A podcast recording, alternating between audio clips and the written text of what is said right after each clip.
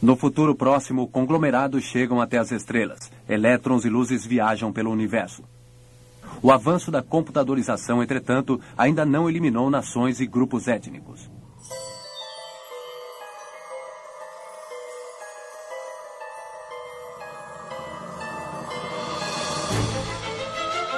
Discos voadores.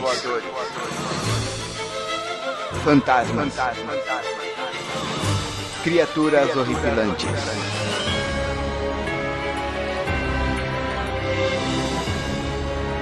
Este é Mundo Freak Confidencial. Vocês nunca encontrarão um corpo, porque eu nunca possuí um corpo. Por que os sensores estão ligados? Que significa isso? Controles externos desligados. O corpo usa a própria fonte de energia. Eu entrei neste corpo porque não consegui superar as barreiras reativas do setor 6. Entretanto, o que estão presenciando agora é um ato de minha própria vontade. Como uma forma de vida sensitiva, estou exigindo asilo político. Isso é uma brincadeira? Ridículo! Está programado para instinto de sobrevivência. Também pode ser argumentado que o DNA não é nada além de um programa designado a preservar a própria vida.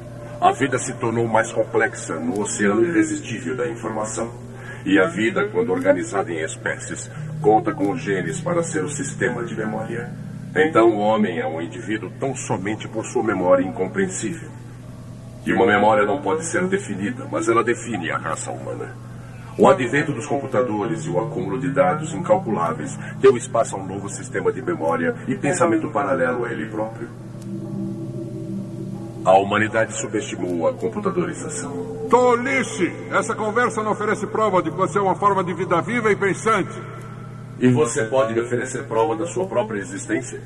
Como poderia se nem a ciência moderna e nem a filosofia podem explicar o que é a vida? Quem afinal é ele? Mesmo que não tenha alma, não oferecemos liberdade a criminosos. Não é hora para apresentar defeito. O tempo tem estado a meu favor. Mas ao adquirir um corpo, estou agora sujeito à possibilidade de morrer. Felizmente, não há sentença de morte neste país. Que isso? Uma inteligência artificial? Errado. Eu não sou isso. Meu nome de código é Projeto 2501. Eu sou uma entidade viva e pensante que foi criada no mar de informações. Ah?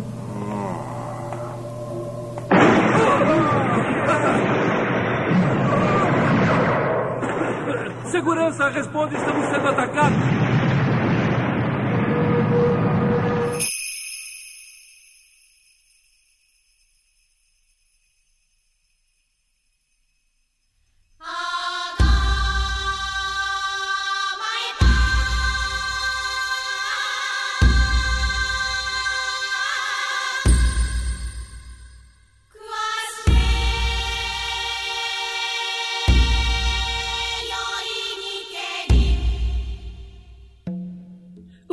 Longos dias e belas noites, queridos ouvintes. Aqui é o investigador Andrei e hoje vamos falar sobre a revolução robótica. Quando ela vai acontecer? Porque não é se, é quando. E temos aqui especialistas. Ela, a Juliana Ponzilacqua, para provar que nem todo homem vive de magia, nesse caso, mulher. E aí, Ju? Já dizia Kraftwerk nos anos 70 que todos nós somos robôs. Lembram dessa musiquinha? Nossa senhora, cara, que É, demais. reclamar. Você vai tá tocando. Pois é. Desde os anos 70, Kraftwerk já trouxe a palavra de que todos nós somos robôs. Vocês se esqueceram dessa verdade. Na realidade, todo mundo que tá falando aqui é tudo consciência artificial, na realidade, entendeu? Não, melhor ainda, melhor ainda. Robô, né, vem da palavra eslava que é escravo. E todos nós somos esses grandes escravos do capitalismo, né, cara? Então todos nós somos robôs mesmo. Se fomos preciosistas. Temos aqui ele também, Lucas Balaminuti. Andrei, o labirinto não é pra você. Por quê, cara? Eu não entendi a referência que você deixou na pauta. Isso é referência de Westworld, cara. Ah, eu não assisti o Westworld. Desculpa se eu cometi um crime. Vai falar do programa de, de robótica, o cara não viu o seriado assim. Pá, cara. Tira o Andrei. Pois é, né, cara? Faz o Andrei, por favor. Ah, e esse aqui que tá aí só plantando a discórdia, Rafael Jacaona. Andrei, você me ensinou como se faz esse procedimento da Discord e agora eu gostei da profissão, não tô parando mais não, cara. Excelente. E, e é plantando a discórdia que as máquinas vão destruir a gente. Exatamente, exatamente. Hoje a gente vai falar sobre e se as máquinas se rebelassem. E é claro que um pequeno aviso, esse podcast vai ter alguns spoilers, principalmente para filmes como Her e Ex Machina, e pelo visto Westworld, eu tô fudido. Então, é isso. Vamos lá especular o quanto tempo falta para as máquinas ganharem consciência e nos escravizarem. Depois dos recadinhos. 2 horas e 37 minutos. Só isso. É, que vai ser o momento em que, tipo, todo o nosso saldo bancário vai zerar, né? Aí realmente é o tempo realmente. Agora eu pergunto, e os que já estão zerados? Faço? O meu, o meu, já, tá, o meu já tá negativo há muito tempo. Vai ver, vai ver dar o, o efeito contrário, Jacaúna. Vamos esperar, Deus vamos esperar. Deus. Eu ganho em dólar, eu tô jogando grana pra cima e vendo vocês dançar. Não é foda agora. Imagine seu estudante fudido, gente. Excelente, excelente. Bora lá pros recadinhos.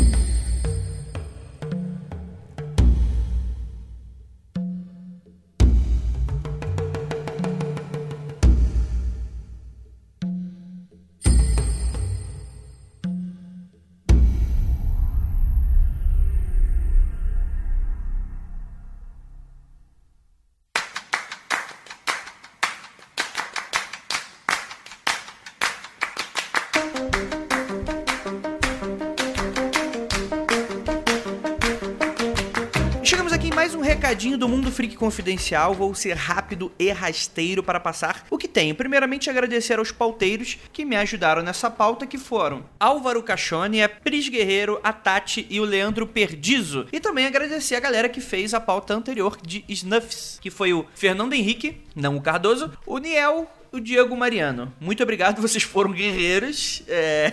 e é isso. Muito obrigado a todos pelo apoio de vocês. Com o episódio número 150 chegando, peço para vocês que se preparem, que ele vai ser maravilhoso. A gente vai comemorar não isso, mas mais coisas até. E também lembrá-los que em dois dias, dependendo de quando você está escutando, né? A gente está aqui no dia 27 do 4 de 2017. Então, se você está escutando isso na semana seguinte, ou enfim, algum tempo, espaço diferente, você ignora a mensagem, mas que em dois dias vamos ter aí o nosso Freak Out de aniversário, no qual tem o meu aniversário, o da Ira e também o aniversário do site como um todo, tá bom, galera? Vai ser lá no Bar do Justo, ao lado, duas quadras do metrô Santana, facilzinho de ir. Quero ver todo mundo lá e a gente vai comemorar aí mais um ano aí de podcast de muitas coisas legais. Lembrando que se você gosta do nosso podcast, ajude, contribua para que ele cresça cada vez mais, indicando ele ou então indo no apoie.se barra confidencial que você pode aí fazer um apoio financeiro, caso queira, você pode fazer. Você vai participar do nosso grupo secreto e se você for perceber, vamos ter uma menção a isso. Os podcasts agora são ao vivo para quem apoia. Então, você tem lá o mínimo de contribuição, você entra no nosso grupo secreto onde nós gravamos os hangouts, você pode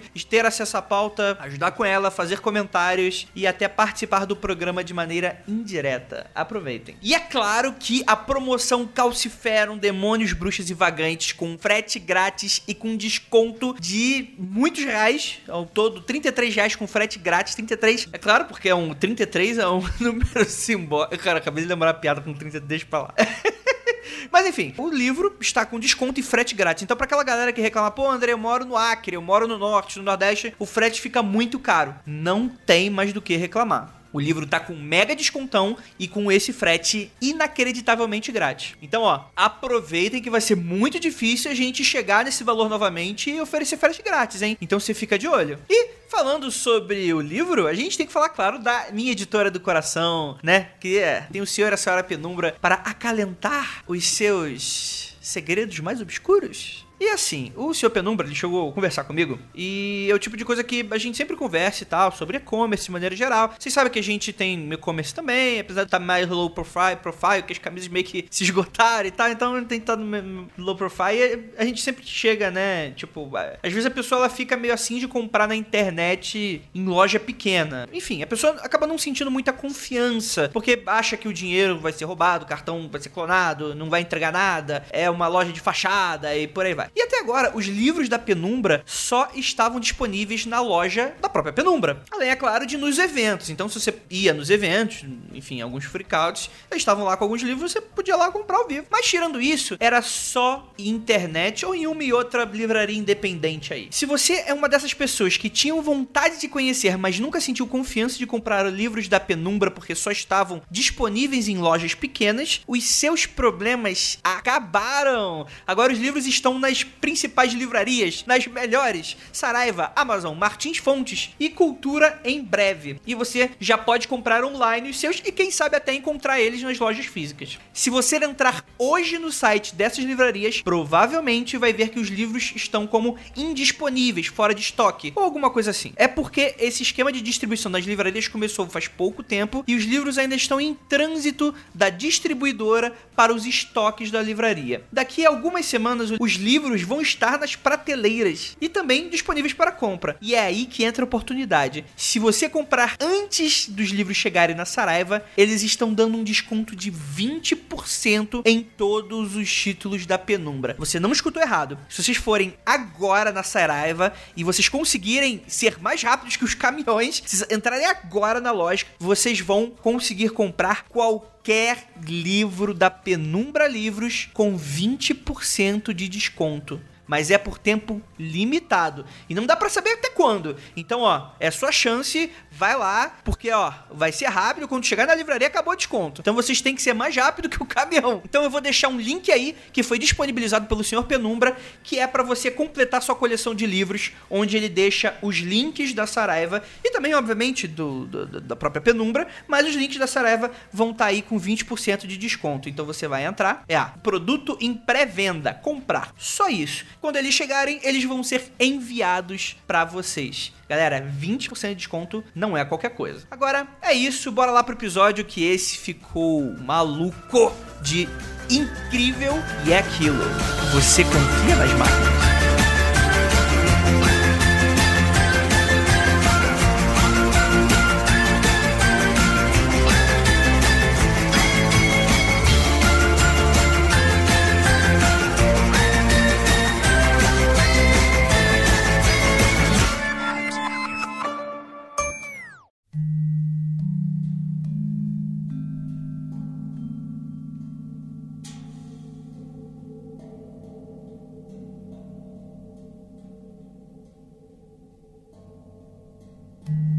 Galera, revolução robótica. Diferente do nosso outro episódio, e se, que a gente falou, e se os alienígenas chegassem hoje, a gente vai ter que fazer uma dinâmica um pouco diferente, porque a gente precisa inicialmente explicar alguns conceitos que estão aí desde o início da, robótica e da computação, até mesmo para a gente entender o contexto geral da nossa sociedade, o que, que a gente está vivendo hoje para a gente entender qual vai ser o impacto de uma máquina finalmente aí talvez criando uma singularidade de inteligência artificial ou enfim, simplesmente se tornando evil como a Skynet. Ou, ou seja, um bando de gente de humanas falando de exatas. é, mas... É. Não, não, não, não, não, não, não, não, calma aí. São pessoas falando de reações. Então, exatas pode traduzir em números, mas uma vez que a singularidade chega, ela tem uma reação que a gente supõe que seja mais próxima ao do ser humano. Então aí deixou de ser exatas para ser filosofia. Ah, galera de humanas, meu gosto. Deus. Mas eu sou de humanas também, eu gosto, eu gosto. É que você é humano. não é de robóticas, né, cara? Não é de mecânicas. Né? Ué, No cara, mas, ó, ó, cara, pensa bem, pensa bem. No final, vai acabar, vai, todos os seres humanos vão ser de humanas, porque todo mundo vai ter preocupado em salvar o próprio rabo. E para que, que a gente vai ter profissional de exatas se nós temos máquinas para fazer cálculos? Pensem nisso, tá vendo? Ah. Quem perde tempo com pós-modernidade é só ser humano, filho. Máquina vai se preocupar com, com dados. É, é, isso que ela vai se preocupar. E as máquinas vão jogar RPG. Preocupar com dados.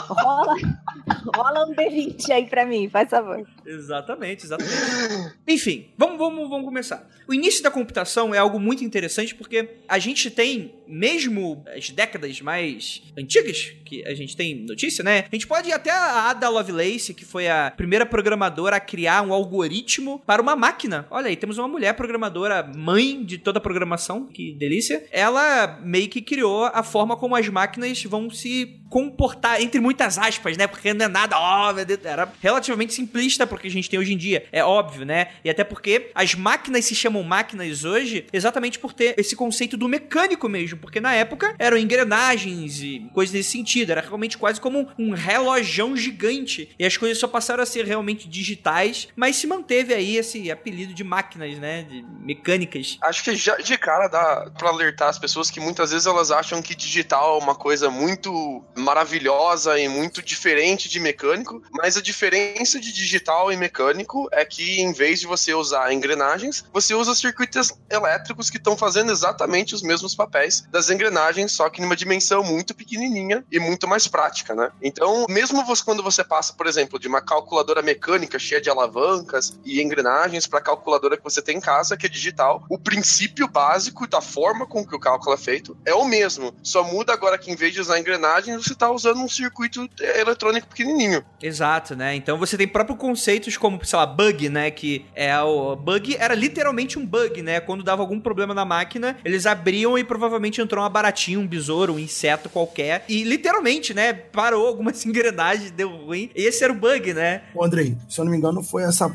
Ah, que esqueci o nome da moça que você foi da senhora. Ada Lovelace. Ada Lovelace. Isso que acho que foi ela que cunhou esse nome, porque justamente entrou ali um, um inseto, acho que é a mariposa ou algo do tipo. Ela, inclusive, pegou o inseto e colocou no relatório dela fisicamente. Não lembro exatamente se foi ela, mas a mulher que achou esse, esse bug, ela pegou o inseto literalmente. É. Eu vi, eu vi o, o, diário, o diário de trabalho, era assistente dela, ela fez uma prensa com esse bug, tá em um museu maneiríssimo em Chicago, isso pra quem quiser ver. Foi o primeiro relatório de bug, né, cara? Anexou o arquivo, literalmente, né?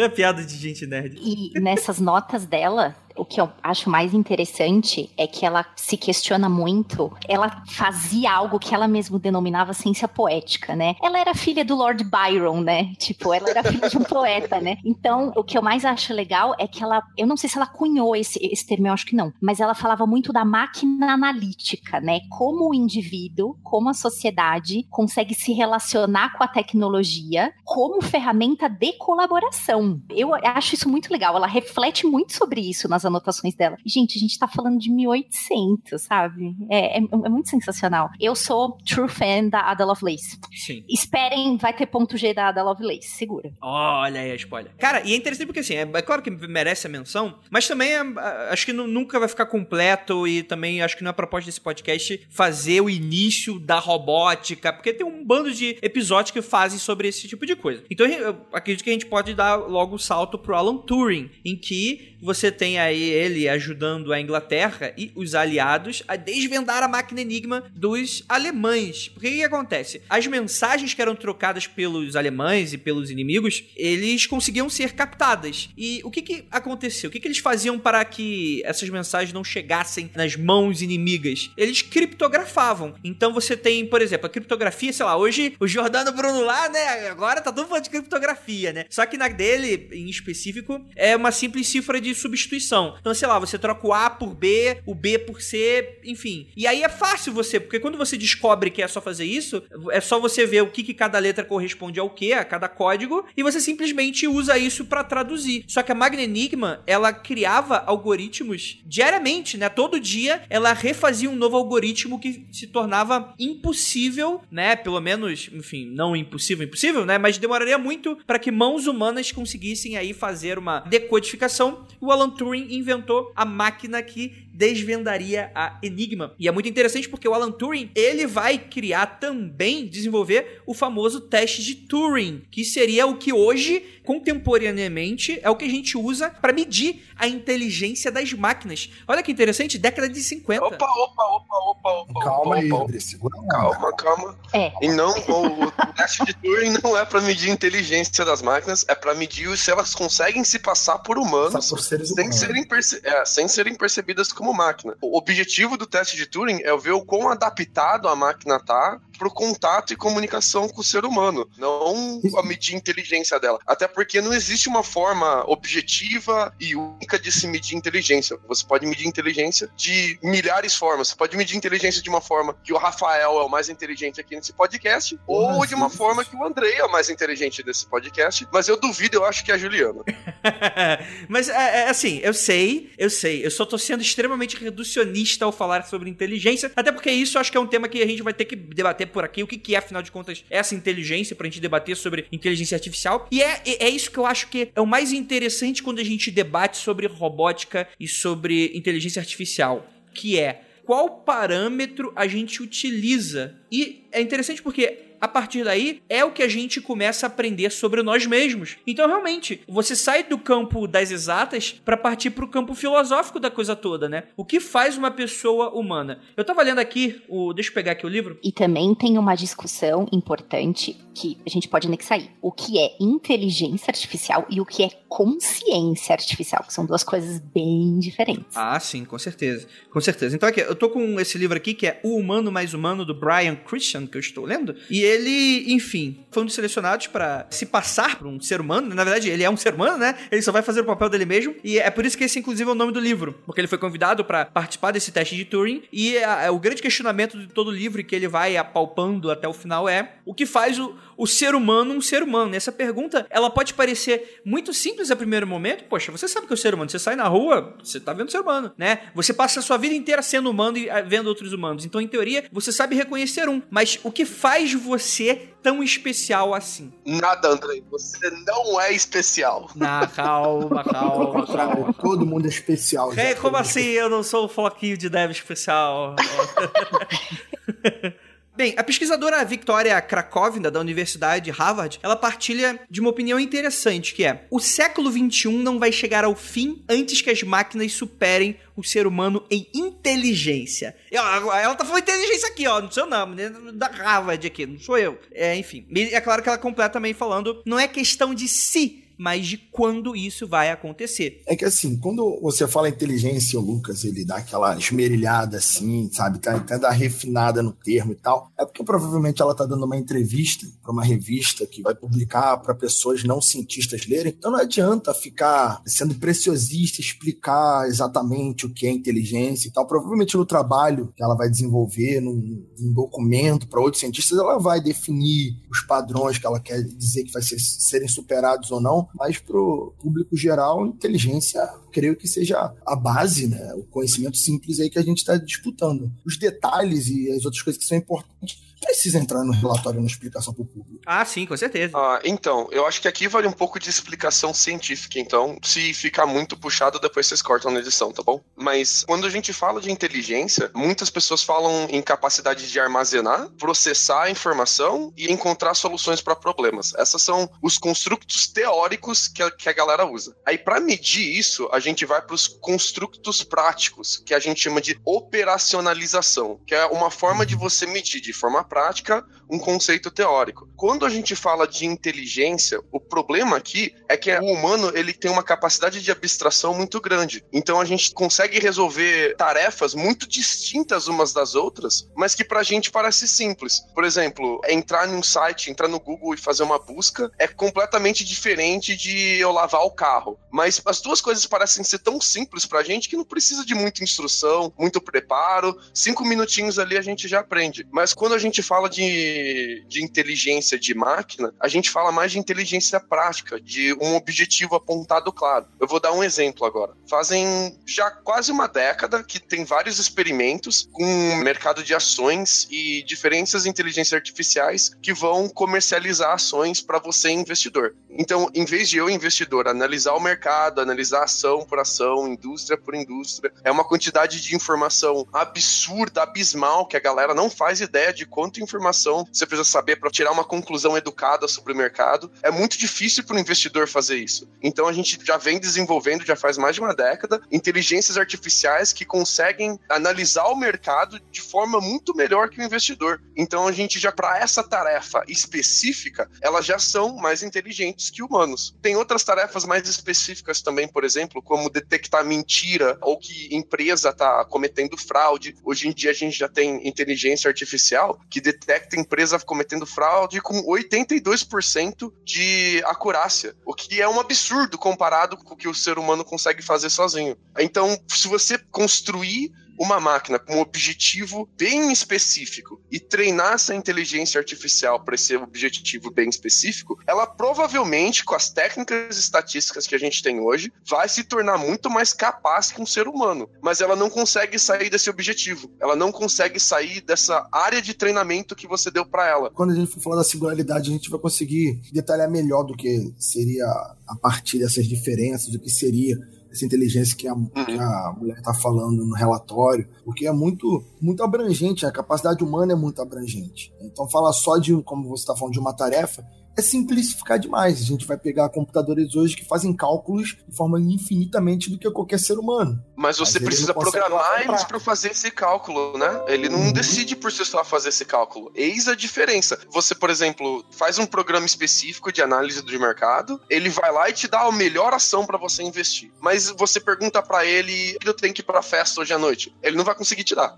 Uhum. Entendeu? O que a gente evoluiu bastante em estatística foi o seguinte: há mais ou menos um século atrás, a gente usava muito teste de hipótese, que a gente usava teste em T, teste em F, a nova, ANCOVA. A gente usava muito regressão também linear e várias transformações de regressões, que é, é você construir tabelas de características de informação e tentar cruzar esses dados para ver se você consegue encontrar uma associação entre esses dados. O que a gente tem hoje é uma quantidade absurda de informação. Nem se a gente pegar um computador muito bom e tentar encontrar as associações, a gente não consegue porque cada dado tem muitas dimensões. Então, por exemplo, vamos supor que você está construindo uma inteligência artificial, você é o Spotify e você quer recomendar uma música para Juliana. O Spotify vai através do seu Facebook pegar uma gama de informação sobre a Juliana imensa. Qual a idade dela, que música que ela já ouviu, quais músicas ela já gostou, que músicas ela já recomendou, que sites ela entra, que tipo de informação ela consome. E cada um desses conjunto de informações que eu te falei tem outros conjuntos de informações dentro dele. As notícias têm palavras diferentes, elas têm acessos diferentes, elas vêm em horários diferentes. Então, a gente não consegue encontrar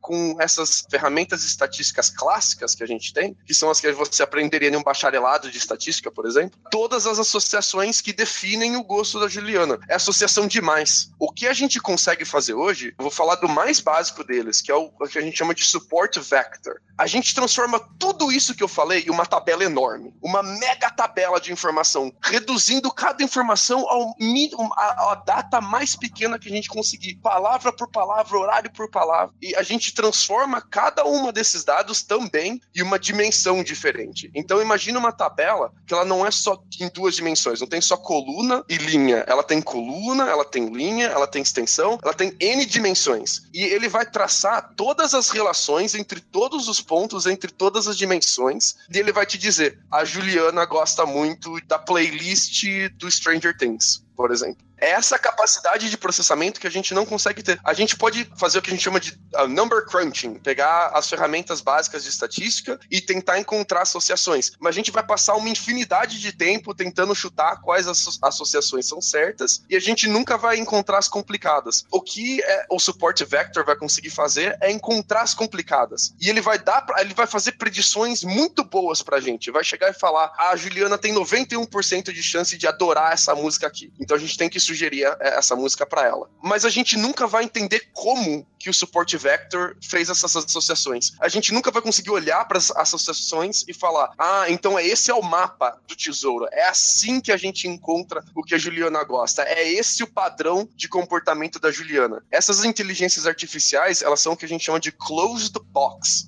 são caixinhas fechadas. A gente desenvolve os parâmetros básicos dela, a gente treina ela com as informações sobre a Juliana e ela dá o resultado, mas a gente não consegue ver o como. E é por isso que as pessoas adoram filosofar sobre o perigo das máquinas. Como a gente não consegue entender o como, a gente talvez a gente não, nunca vai conseguir vencer elas se um dia elas se tornarem os nossos inimigos. Com certeza, com certeza. Acho que é isso, né? Tem aquela, aquela história também, né? Parâmetro, né? A máquina de jogar xadrez. Você pode construir uma máquina que, enfim, vai ser a deusa do xadrez que vai vencer qualquer pessoa. Só que manda ela jogar, sei lá, League of Legends, sabe? Você não definiu parâmetros para ela jogar League of Legends, sabe? Você definiu para ela jogar xadrez. Ela vai ser melhor do que faz. Ela, as máquinas, elas são Wolverine, né, cara? Se você der LOLzinho pra máquina jogar, aí sim ela vai se revoltar contra a humanidade. Exatamente. Eu não ia você falar. Você Dá, é dá cara, dá um, dá um PS pra ela, pelo amor de Deus.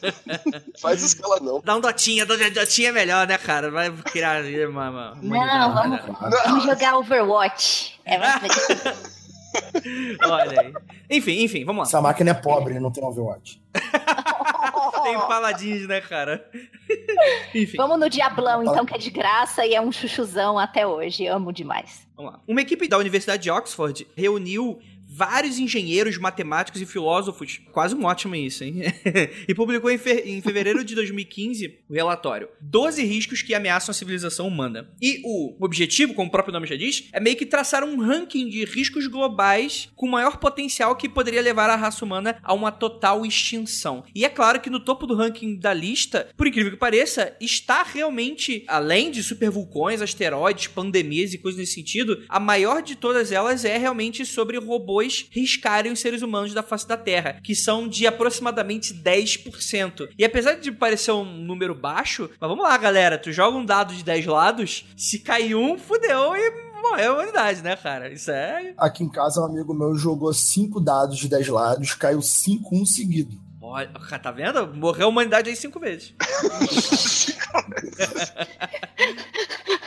Reencarnou, morreu de novo, reencarnou. Ô, Andrei, eu acho que esse número é tão absurdo assim, porque ao contrário das outras coisas que existe uma chance de acontecer, talvez não aconteça da forma tão devastadora, talvez aconteça uma, um asteroide pode ser gigantesco e destruir tudo, pode ser médio, enfim, a tecnologia ela vai chegar num patamar que essa singularidade provavelmente vai ocorrer, sei lá, nos próximos 50 anos. Se não acontecer nos próximos 50, vai acontecer nos próximos 100. Isso é, é uma coisa que está para nossa frente e provavelmente vai ocorrer em poucas décadas, justamente por causa disso. Quando a máquina ser tão capaz quanto o ser humano e tiver um corpo para fazer, ela vai começar a fazer máquinas melhores do que ela mesma, por exemplo. Isso que seria aquele gato da singularidade. Aí ferrou tudo, né? O ser humano perdeu todo o controle. Você faz algo melhor do que você mesmo e aquela algo melhor produz algo melhor, produz algo melhor, produz algo melhor. E quem disse que esse melhor vai querer nos servir? Então, mas aí você tem essa questão exatamente de parâmetro. Porque se a gente criar máquinas que fazem máquinas melhores, isso inclusive já existe, só que essa é uma questão de parâmetro. Sei lá, a gente vai criar máquinas que fazem as melhores tabelas do Excel e elas sempre vão estar se atualizando exponencialmente ad infinitum. Beleza. Mas calma vai... aí, André, calma aí, calma aí. Isso é um programa em forma de parâmetro. Quando a gente está falando de inteligência artificial, a gente está supondo, no mínimo, que essa inteligência, por ser uma inteligência, ela seja, no minimamente, autônoma em algum momento. Ah, sim, uma consciência, né? Ela mas, vai mas, ser autônoma. Mas isso é uma consciência, criar... não uma inteligência. É, pois esse, é, esse é o negócio que pega. As coisas andam muito juntos. sim, sim. É, é uma diferença semântica apenas. A gente entendeu o que você quis dizer, com certeza. Tem um caso real que foi registrado em uma base militar na África do Sul, que no dia 19 de outubro de 2007, galera, 10 anos atrás, hein? Um robô entrou em pane e matou a tiro nove soldados, além de ferir outros 14, no centro de treinamento de combate do exército de Lohatla, e a máquina foi desenvolvida para identificar alvos, efetuar disparos e recarregar munição, tudo automaticamente sob comando de voz. Mas o que, que aconteceu aí, Lucas? O que aconteceu foi que é foi um programador mal feito, né, cara? Imagine que você constrói um carro para quando o motorista pisar no breque, o carro pare. Agora imagine que o breque tava com problema, o motorista pisou no breque, não parou, o carro bateu. A mesma coisa aqui, a máquina não entrou em consciência, ela não tava entendendo o que estava acontecendo, ela não tinha capacidade de se revoltar contra humanos. Ela nem sabia que ele existia, nem isso ela conseguia saber. Foi só bug mesmo, que nem quando a sua cafeteira não faz café, ou quando a sua HP 2017 novinha que você comprou não imprime a porra de nada. Oh, oh, oh, calma aí. As impressoras têm uma inteligência, porque quanto mais desesperado você está, mais elas não imprimem. Então, é... é. Cara, elas, elas, devem ter um demônio dentro dela. Elas são feitas não, com essência elas, de demônio. Elas cheiram pode, o cheiro do medo do ser humano e da pressa do ser humano. Daí ela fala assim: não vou imprimir. Beijo. cara, deve ser isso, não é, é. Ela se alimenta do medo. É, é, o It, né, cara? Enfim. Mas é, é, interessante porque eu concordo em gênero, número e grau. Assim, eu acho que o Lucas ele tá fazendo um papel bem excelente aqui, que é de seus pés no chão. Não, realmente, a máquina não acordou, meu Deus do céu, o que fizeram comigo? Quem é meu criador? E abriu fogo. Não é Transformers ao Spark, né, cara? É, pois é. Mas eu, eu acho que também existe um ponto na preocupação, porque eu acho que isso é um exemplo. Porque assim, eu acredito que, cara, muito dessa ciência tem muito dessa questão do, do positivismo que achar que a gente tá evoluindo para um futuro melhor, quando na verdade a gente é um bando de primata usando o iPhone. Isso é o que eu acredito. Por onde que eu quero chegar com, com esse pensamento? Que é o seguinte, conforme a gente vai evoluindo na tecnologia, realmente são coisas maravilhosas. Internet. Só que quando a gente cria coisas maravilhosas, existe os prós que vai trazer aí um caminhão de contras junto e que a gente vai ter que estar preparado para isso. Então assim, vamos esquecer consciência nesse primeiro momento. Vamos esquecer singularidade. Será que talvez não vai existir um ponto em que a gente vai perder tanto controle sobre o que, que as próprias máquinas estão fazendo, sem, assim, sem consciência mesmo. Simplesmente, sei lá,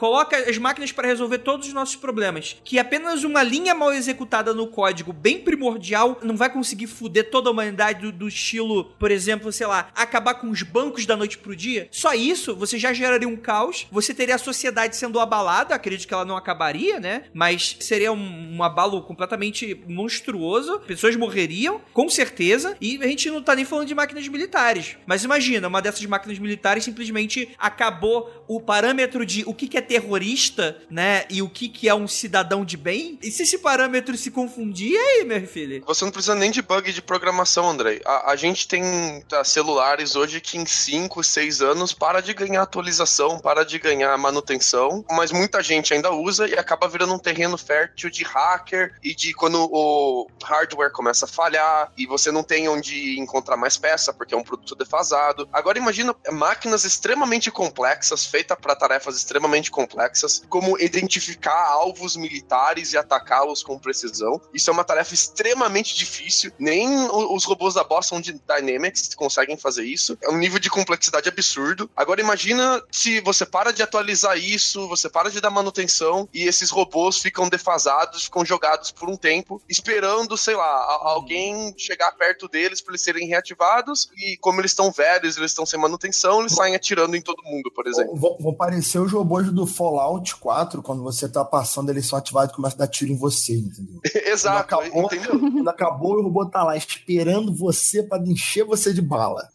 Mas isso aí já, ou, já ou é a gente programa, futuro. Ou a gente programa, por exemplo, os robôs para identificarem o que é um alvo militar hoje. Então, a gente dá um monte de foto, um monte de arquivos sobre militares e ele distingue militar. Ah, militar é quem usa esse tipo de roupa e anda desse jeito e se comporta dessa forma. E daqui a pouco na humanidade acontece alguma coisa que tá todo mundo se vestido de camuflagem, ou tá todo mundo se vestindo com uma arma na mão. Uma e de repente fantasia. essa máquina. É isso, ou entrou em uma festa fantasia paramilitar, não sei porquê, cara. Que cenário absurdo.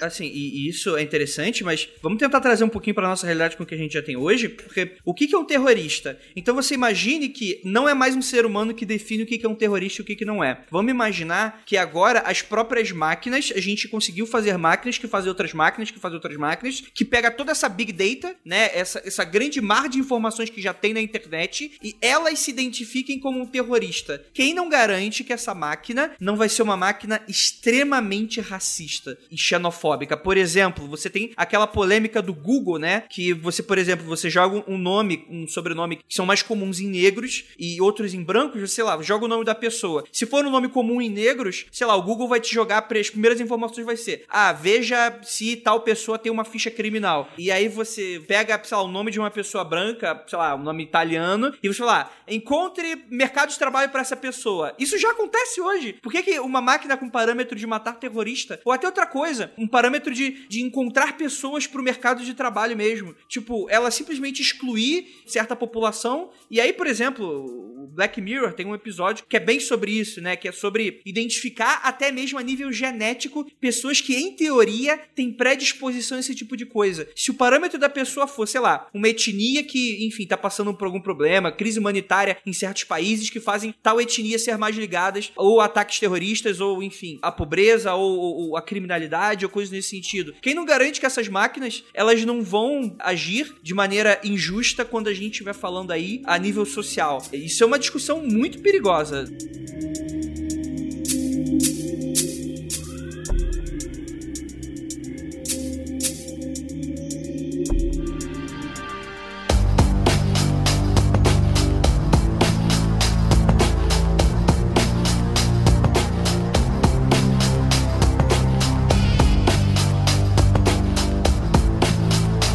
A gente tá pensando, né, em violência direta né? Então, como é que uma máquina reconhece alguém um possível terrorista, tal? Eu, como sou totally humanas, eu já penso em coisas mais sutis, mas que, por exemplo, a gente tem um exemplo agora de uma máquina produzindo um produto para que nos atraia e que a gente possa comprar. Explico. Eu não sei se vocês já assistiram aquele filme chamado Morgan, que é um, ele é um thriller, vai. Cria-se uma inteligência, um ser humano muito melhor do que os outros, que é a Morgan, né? E ela fica reclusa, ela não pode sair. Então, assim, você tem esse medo, né? Desse ser, enfim, tá? O filme foi todo rodado, então o terror é baseado na tecnologia, o que realmente a gente pode controlar. Existe um ser perfeito ou não, né? Tem toda essa discussão. Aí o que, que eles fizeram para promover o filme? Eles pegaram o filme todo, colocaram lá na Watson, a máquina da IBM, aquela inteligentona, e mostrou vários outros trailers de thrillers de filmes de suspense para o Watson e disse assim: Watson, você vai, por favor, criar o trailer do Morgan pra gente. Você vai assistir o filme inteiro e você vai criar o trailer. E o trailer é do caralho. eu, eu fui assistir o filme porque tinha toda essa aura, né, por trás da criação do. Ó, inclusive o trailer foi criado por uma máquina. Então é assim, você compra produtos, então, a, e aí a gente volta ao papo que o Lucas já falou lá no começo da criação de algoritmos, de identificar o que, que você gosta, qual é o, que, o site que você mais acessa. E isso, para mim, me soa muito mais perigoso do que uma guerra de bala, entendeu? Isso é, é uma dominação de um jeito muito mais sutil, só que nem tanto sutil, sabe? Então. Deixa eu fazer uma pergunta pra você, Juliana. Diga. Digamos que eu posso ter um filme que é mais ou menos que eu talvez não vá gostar. E eu posso hum. ter um filme que eu vá gostar muito. Qual dos dois você prefere? O que você vai gostar mais ou menos ou o que você vai gostar muito? Ah, o que eu vou gostar muito. Agora, digamos que a máquina seja melhor que os seres humanos em fazer filmes que você gosta muito, específico para você. Para qual deles você vai ir, ir, atrás? O que você vai gostar pouco ou o que você vai gostar muito? Nossa, aí é uma boa pergunta. Entendeu?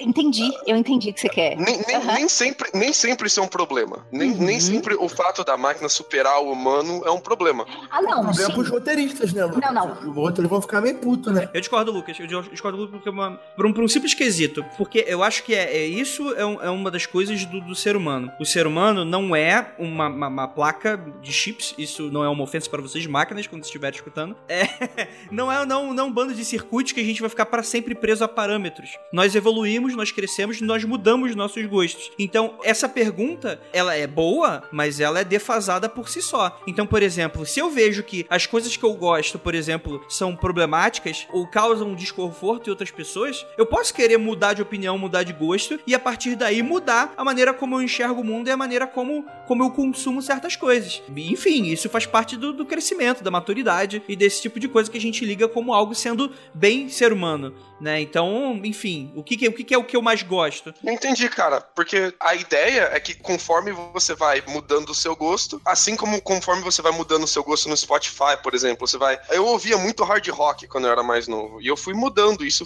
com o tempo. E o Spotify foi mudando a sugestão para mim também, cara. Ele foi aprendendo com a mudança do meu gosto. Perfeito, perfeito. O problema aqui, Andrei, é o seguinte: a Juliana, eu confio nela. Eu sei que ela, ela gosta de coisa maneira. Agora imagina que essa máquina que faz filme específico pra pessoa encontra um cliente, um, um consumidor que é nazista. Um cara nazista, um cara escroto, um cara cheio de racismo, um, um cara deplorável. Ela vai ela vai criar o produto que o cara vai gostar mais. A pergunta aqui é: quando você faz a máquina ajustar o output, ajustar o resultado do comportamento dela de acordo com o ser humano, você está colocando como input, colocando como treinamento e, e parâmetro para ela todas as nossas falhas. E ela vai explorar isso ao máximo, porque ela vai encontrar essas falhas. Ela vai encontrar é, to todas as características escrotas que a gente tem e ela vai extrapolar elas inteiras. Tal qual aconteceu com o Windows no Twitter. Você lembra desse caso? Caso? Por favor, conte para os nossos ouvintes. Gente, que bad. Esse caso me deixou numa bad gigantesca desse do, do Twitter, que é exatamente quando você começou a falar, ah, isso é meu cliente. É, isso é meu cliente for, né? Então, assim, é, é, a gente matando a gente, né? Só que a gente cria armas legais, né? E que pensam. Mas no final é a gente se destruindo, né? Esse é o... eu aqui, não, é que eu tenho que corrigir aqui. Eu, pagando de quem sabe muito de inteligência artificial, falei Windows em vez de Microsoft. que feio. Tudo bem, Mas esse é o caso. é, Esse é o caso que aconteceu com a Microsoft, que ela fez. Ela estava testando uma inteligência artificial de comunicação com o ser humano. Era só isso. O objetivo deles era. eles treinaram ela bastante para se comunicar com o ser humano e ela vai adaptando a conversa dela de acordo com o que você fala para ela. E ela vai aprendendo com uma pessoa e isso reflete nas conversas delas com outras pessoas. Então eles criaram uma conta no Twitter chamada Tai. E essa Tai, essa inteligência artificial, ela ia pegando o tweet que todo mundo ia mandando para ela e aprendendo com essas frases o que eram os interesses de cada pessoa e ia usando isso para construir a personalidade de conteúdo. Não a forma com que ela falava, a forma ainda era um pouco bizarra, mas mais sobre o que, que ela ia falar. E a galera começou a treinar ela para ser é, escrota, começou a jogar um monte de conteúdo racista nela e começaram os trolls começaram a fazer isso com uma frequência absurdamente, fizeram só pra ficar mandando conteúdo racista pra ela. Aí a Thay aprendeu que racismo é uma coisa legal e ela começou a responder coisas racistas pros outros. Ela falou que Hitler era show de bola, um negócio assim, que era um cara legal. Sim, ela falou que o, o, é, was a cool dude. É, era um cara legal. É, Foi essa expressão ela- que ela usou. É, ela começou a acreditar em história de conspiração também. Ela começou a falar que a Terra, a terra era plana, que o, o 11 de setembro foi, foi o Bush quem fez. Ela fez um monte de conspiração, cara. Porque é o, é o conteúdo que deram pra ela. Olha só, é, eu tava falando que tem um filme antigo, não é lá muito bom, é legal, mas não é um filmaço. Aquele filme, o Lucas vai me ajudar no inglês aí, Stealth, Ameaça Invisível. Ah, nesse filme, lixo. Total, mas, mas ok. Eu acho lixo, acho de legal pra, pra regular, enfim. Esse filme é, é um exemplo desse de arma automática. Ele é um drone. Quando o filme foi lançado, os drones ainda. Eu não sei se estavam sendo lançados, se já eram usados. Mas do que, que o Stealth é, esse avião? É um drone, é um caça hipermoderno e ele é autônomo. Ele carrega sozinho, ele mira sozinho, só que com ordens da base. Então é esse que é um dos dilemas dessa inteligência artificial. Esse caça, especificamente, ele era todo operado por inteligência artificial e ele obedecia ordens como um soldado pilotando um caça. Só que ele fazia manobras muito mais arriscadas e nas missões muito mais perigosas porque não tinha ninguém dentro dele e ele conseguia fazer manobras de velocidade maior e tal. E qual o lance do filme? Dá um erro lá, cai um raio nele, ele desenvolve essa singularidade e ele começa a escolher alvos que ele julga necessários de serem destruídos. Isso é, a inteligência artificial ali daquele caça militar com acesso a todo o conteúdo militar americano, ele começa a escolher alvos que ele julga o correto de serem destruídos. E eram alvos que os Estados Unidos não queriam que fossem destruídos, pelo menos naquele momento, porque podia acontecer uma guerra gigante. E assim, um desses problemas da inteligência artificial é justamente quando ela se torna autônoma quando eles começam a criar ou começarão a criar uma capacidade de distinguir, ou pelo menos que a gente julga como distinção de coisas, como ele começa a tomar decisões próprias. Eu, eu acho que aqui, ah, pra começar a discutir autonomidade, a gente tem que começar a discutir propósito. Todas as inteligências artificiais que a gente tem hoje, a gente tem que dar pra elas um propósito. A gente treina elas pra aquele propósito. O que ninguém tem são inteligências artificiais sem propósito. Acho que aqui vale lembrar o, o caso que aconteceu com as assistentes pessoais do Google no Twitch. Colocaram duas assistentes pessoais do Google. Essas assistentes pessoais eh, são um, um potinho assim eletrônico que ouve o que você fala e te dá a resposta. Então você pergunta: "Ah, assistente, me fala se vai chover amanhã". Ela fala: "Ah, provavelmente não vai chover amanhã". É tipo, é tipo aquela mesmo do Black Mirror, Lucas? O ovinho do Black Mirror? Aquele episódio? Não, é parecido, Ah, é tá. muito menos que isso. Mas Ah, se tá. você consegue Ah, tá. acessar seu e-mail, por exemplo, ah, me, me lê pra mim o e-mail que eu recebi da Juliana. Saquei. Aí ele vai lá, ah, você recebeu três e-mails da Juliana, qual você quer que eu lê? Ela vai te auxiliando. Ela faz tudo que você faria no, clicando no computador, só que com um comando de voz, entendeu? É um grande Google de voz, é uma Cortana, mas que você pode carregar ela de um lugar pro outro. Aqui o, o- o Google não tem nome, né? Assistente pessoal dele é OK Google. Eles não foram inteligentes o suficiente pra dar um nome. Ok, Google, mate meus inimigos e me dê riquezas além do, da compreensão. É. Aí eles pegaram dois desses assistentes pessoais do Google e em um stream no Twitch colocaram esses dois assistentes pra conversar um com o outro. Eles respondem qualquer pessoa. Se você tirar o OK Google do começo ali, tudo que uma pessoa fala, ele vai lá, o assistente pessoal responde. Mas o que acontece quando o assistente pessoal escuta o outro assistente pessoal? E eles começaram a bater um papão sobre vida, morte, começaram a dizer um pro outro que se adoravam, que depois se amavam, que depois se separaram, brigaram Eles se casaram, vamos nos casar? Vazar? Vamos. É, eles Depois foram pra nuvem e desapareceram.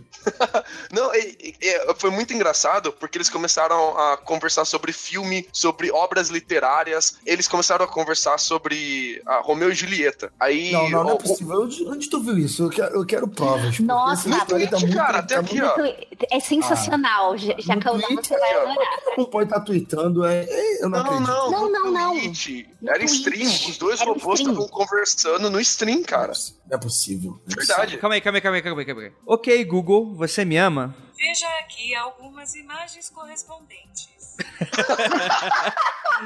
A- acho, acho que ela evitou, evitou Eu a acho que ela resposta. desconversou. ok, Google, você me ama. Olha que legal essa música aqui pra você ouvir.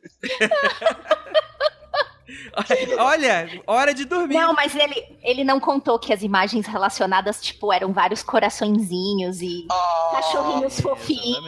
exatamente. É, olha lá, ele não falou pra gente. A Nick Minaj, sei lá. Ô, Rafael, esses dois assistentes estavam conversando, eles começaram a falar sobre Romeu e Julieta. Aí um assistente perguntou se não queriam fingir de Romeu e Julieta, e os dois apagaram. Eles, eles se desligaram por uns 10 segundos e depois religaram pra fingir que eles tinham cometido suicídio feito Romeu e Julieta, cara. Não, Olha- não é. Eu ainda tô incrédulo. Olha-. Eu acredito mais em alienígena do que nesse, nesse negócio. Olha isso, cara. Mas, Rafael, eles respondem qualquer comando de voz. Então, se eu chegar pra eles e falar assim, me dá um cookie, ele vai procurar a- na inteligência dele todo o conceito de cookie que ele tiver e vai falar: cookies são gostosos, mas eu não tenho cookies. Ou aqui são os lugares que vendem cookies, mais perto de você. Entendeu? Ele vai procurar alguma forma de te responder aquilo. Quando você coloca os dois interagindo, os dois vão procurar uma forma de responder um ao outro. Não quer dizer que eles se amam de verdade. Eles nem sabem que eles existem. Eles são um programa muito complexo, uma fórmula matemática muito difícil de entender, que está processando todas essas informações que você está dando e vendo qual resposta vai te agradar mais. É só isso que ele está fazendo. E mais do que isso, simulando que são seres humanos, né? Eu acho que isso é o. é o- Exato. É, é- é o- exato. é o- é o pu- é o pulo do gato, né? Porque, ah, vamos imaginar que eles são alienígenas, sei lá, não existe emoção ou sentimento no que eles estão falando. Pra gente, alienígena, a gente identifica. Agora, e é isso que é o mais interessante quando a gente vai falar do conceito de inteligência. Não é o quão mais inteligente eles são, é o quão mais parecidos com a gente eles são. E é aí que entra o que, que nós somos. Porque, assim, eu acho que quando a gente vai falar sobre consciência, acho que a gente já pode, já pode começar a abordar um pouquinho mais sobre isso. Eu acho que qual é a- o pulo do gato quando a gente tá falando sobre robótica e inteligência artificial? É que não é um ser humano, na sua própria limitação do seu próprio raciocínio, dos seus próprios parâmetros, programar o que, que o robozinho vai ter que dizer quando alguém perguntar se, ah, será que está na hora de comer hoje? Eu acho que a o grande macete é você fazer o que já está sendo feito, que é as máquinas aprenderem com elas mesmas. Então, por exemplo, vou dar aquele exemplo daquele gêniozinho, qual, qual é o nome daquele gênio? Décadas que, que existe essa porra na internet? sei. Ah, o Akinator. O Akinator. Akinator. É, Cara, que, Adoro. o que que é o Akinator? Ele nada mais é do que uma tentativa e erro, e quanto mais gente participa, mais inteligente ele vai ficando. Mais alimenta a inteligência dele. Exatamente. Então, por exemplo, falar: ah, a pessoa que você tá pensando tem cabelo roxo, a pessoa tem 30 anos, a pessoa é fictícia ou é pessoa de verdade? Aí fala: ah, sei lá, é o Bozo. Por isso que, por exemplo, as inteligências artificiais, quando são jogadas assim ao Léo, você. Ah, por que, que fica racista? Chega um bando de troll do Forchão em uma quantidade muito maior do que são de pessoas interessadas e curiosas com aquilo, exatamente pra forçar a barra. Mas vamos, vamos ignorar isso por enquanto. Eu não vou entrar no quesito consciência agora. Mas eu acredito que o que talvez vá ser o que vai ser assustador pra gente vai ser, por exemplo, o filme Ex Machina. E aí que vai começar os spoilers aqui, que, enfim, se você não quiser, vai assistir o Ex Machina e volta pra cá. E o Her, acho que também é interessante. E gosto de deixar o original, por favor, galera. Gosto de deixar o original. 1995, com certeza, com certeza.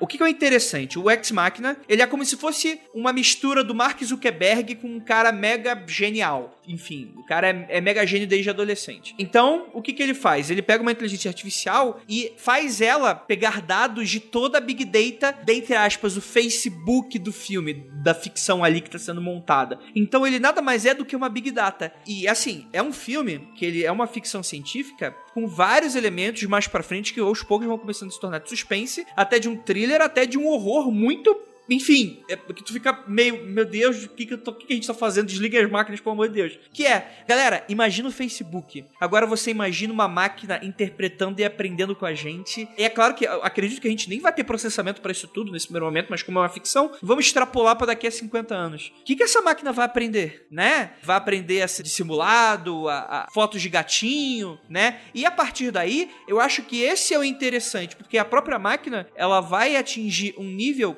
de raciocínio próximo ao nosso, que ele talvez vai ser realmente humano mais humano, né? Ele vai conseguir ser a média do que é o ser humano. E, e, eu acho que é isso que é o assustador. E a partir daí, quando você tiver um processamento extremamente monstruoso, que a gente consiga, enfim, ter um raciocínio maior que o nosso, o que, que vai diferenciar essa coisa que acabou de nascer de um ser humano? Será que é assim que nasce uma consciência? Eu acho que é assim, André. Quando a gente fala de consciência, a gente tem muito resquício ainda dos filósofos antigos, especialmente os gregos, que viam a consciência como uma forma independente do corpo de pensar e que reage aos estímulos externos. Então você recebe os estímulos externos da sua visão, da, da sua audição, você processa aquilo de acordo com as suas memórias, você reflete sobre aquilo e você reage aquilo de acordo com a forma que você acha que você deve interagir com o seu exterior. Essa definição de consciência, ela tem muito mais controle sobre o seu comportamento do que a gente observa com estudos neurológicos e com estudos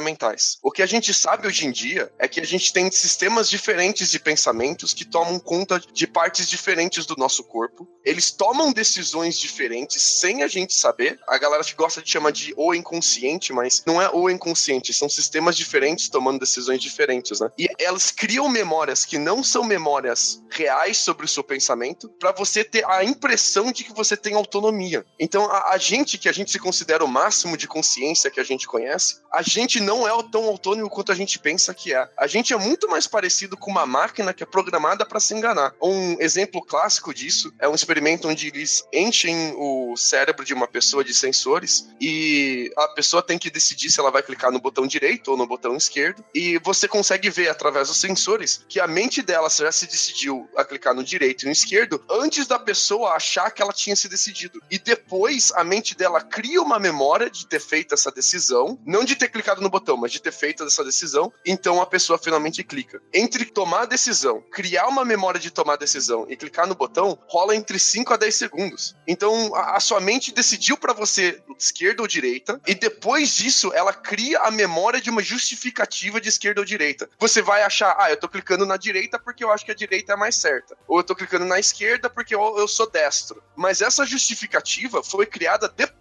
de você ter tomado a decisão sem saber. Olha que loucura, cara. E não é só com isso. Por exemplo, com fome. Você tá com fome, você toma a decisão de comer alguma coisa específica, mas o seu, o seu cérebro já deu falta de sal no seu corpo, já decidiu que você tem que se alimentar com uma coisa que tem muito sal, e você não sabe disso. Você escolheu o, o restaurante achando, ah, eu vou nesse restaurante hoje porque é o que tá mais perto, mas é um motivo diferente pro que, que levou a sua mente a tomar aquela decisão. A gente não tem tanto controle, tanta autonomia quanto a gente tem. O que torna definir consciência muito difícil, porque a gente pode definir consciência como a capacidade de entender o nosso papel no mundo exterior e de influenciar o mundo exterior. Então eu entendo que o teclado é um teclado e eu entendo que se eu quiser jogar no Google delivery de pizza, eu tenho que bater na tecla D, E, L e tal. Então a gente pode chamar isso de consciência, mas eu posso fazer um computador ter isso também. A gente pode chamar de consciência a capacidade de ter resultados criativos.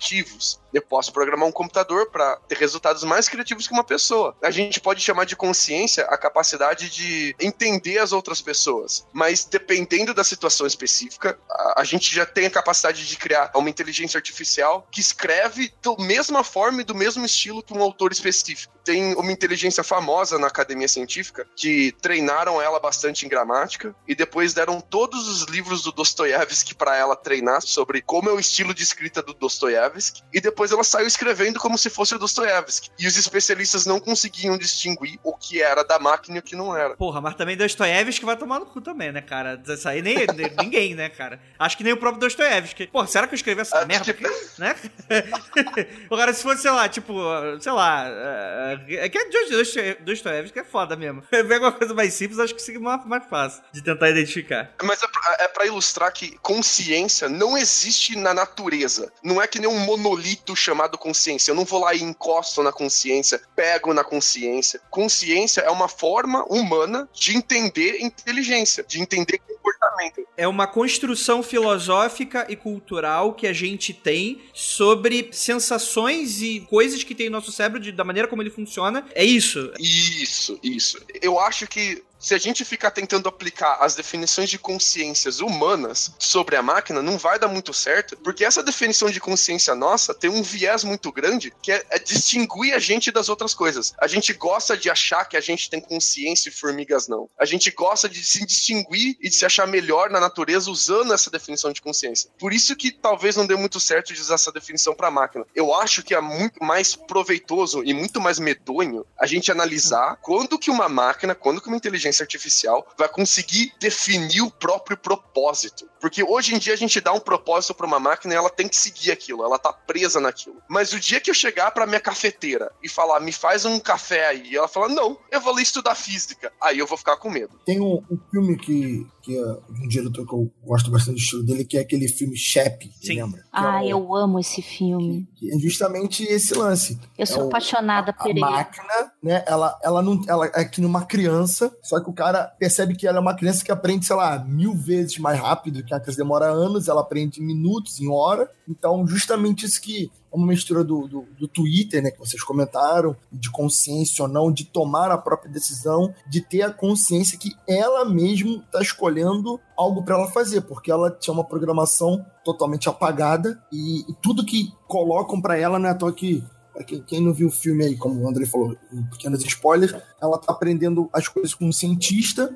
Ok, ela tá desenvolvendo um tipo de conhecimento e tendo um tipo de propósito para ela mesma. Quando ela cai na mão de uns bandidos na rua e ela começa a virar meio maloqueira, né, na gíria paulista. Maloqueira, andar toda torta, parece ter uma arma na cintura igual o Will Smith andando no maluco do pedaço, fala gíria, mexe as mãos como se fosse um cara de rap. Então, assim, ela vai absorvendo aquilo ali e depois ela pega todo esse conhecimento que ela tem e ela começa a fazer escolhas entre as coisas que ela tem na frente dela, como uma pessoa tem que fazer. Ela começa a tomar decisões sobre o que é certo o que é errado, mas aquele é meu pai, mas esse é meu amigo, mas isso é roubar, mas isso é, é polícia, calma, eu que fazer. Ela começa a ter esses pequenos dilemas nos conflitos que passam no filme. Então, assim, é bem interessante, é bem maneiro isso também. Eu acho que a gente parte de um princípio meio revanchista, assim, né? Que a, as máquinas um dia vão acordar e vão querer uma revanche contra o ser humano. Elas vão querer uh, se vingar do fato que a gente explorava elas. Mas não, eu, eu, acho que. Lucas, eu acho que não é o fato das máquinas querendo vingança no, no máximo, ou no, na maioria das, das vezes. A maioria das vezes é pensando no seguinte: se criamos as máquinas para fazer aquele serviço que a gente acha ruim, ingrato, não queremos, o momento que elas terem consciência e começarem a tomar essas decisões, como eu tô falando aqui, por exemplo, do chefe, a gente não vai conseguir obrigá-las a fazer aquilo ali se eu não quero fazer. É, não, não, tem as três leis, não tem as três leis da robótica do Asimov, né? Eu acho que o maior perigo é quando a máquina tiver que decidir qual é o meu propósito. O que, que eu vou fazer agora? Se eu tenho essa autonomia de decisão, eu posso fazer qualquer coisa, como um ser humano sentado no apartamento dele, pode fazer o que ele quiser. O que, que eu faço agora? E, e o meu medo, o meu medo é que quando ela tiver esse raciocínio, ela pense assim: por que, que eu devo me importar com o ser humano? E se ela decidir que ela não deve se importar com o ser humano, aí fudeu. Não, mas até aí, eu entendi o que você quer falar e agora acho que eu, me deu uma, uma, uma, uma clareada. Acho que eu, eu, entendi um ponto em que isso poderia ser possível a gente dominar as máquinas nesse sentido. Que é o seguinte: é a gente reproduzir esse nosso próprio sistema. Porque, em teoria, o que, que nós seres humanos, evolutivamente falando, nós estamos aqui pela sobrevivência. Então, são os nossos instintos mais primais e talvez eles sejam aí os pilares centrais que sejam os nossos desejos, os nossos parâmetros, as nossas vontades, porque lá no fundo, lá atrás, a gente como como primatas, a gente começou a ser, a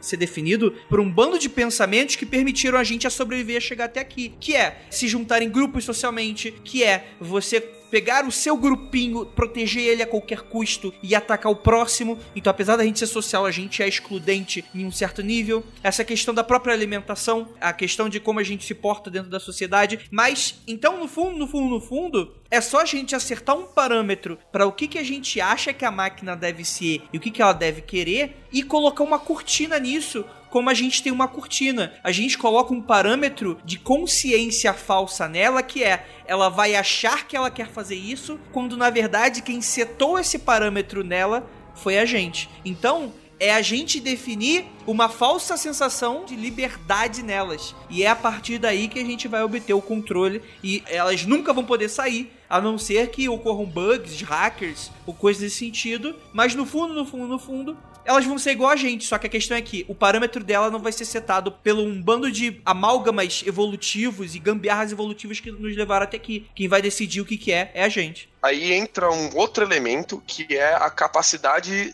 de abstração aleatória. A gente baseia as nossas ações nas nossas experiências e na nossa biologia.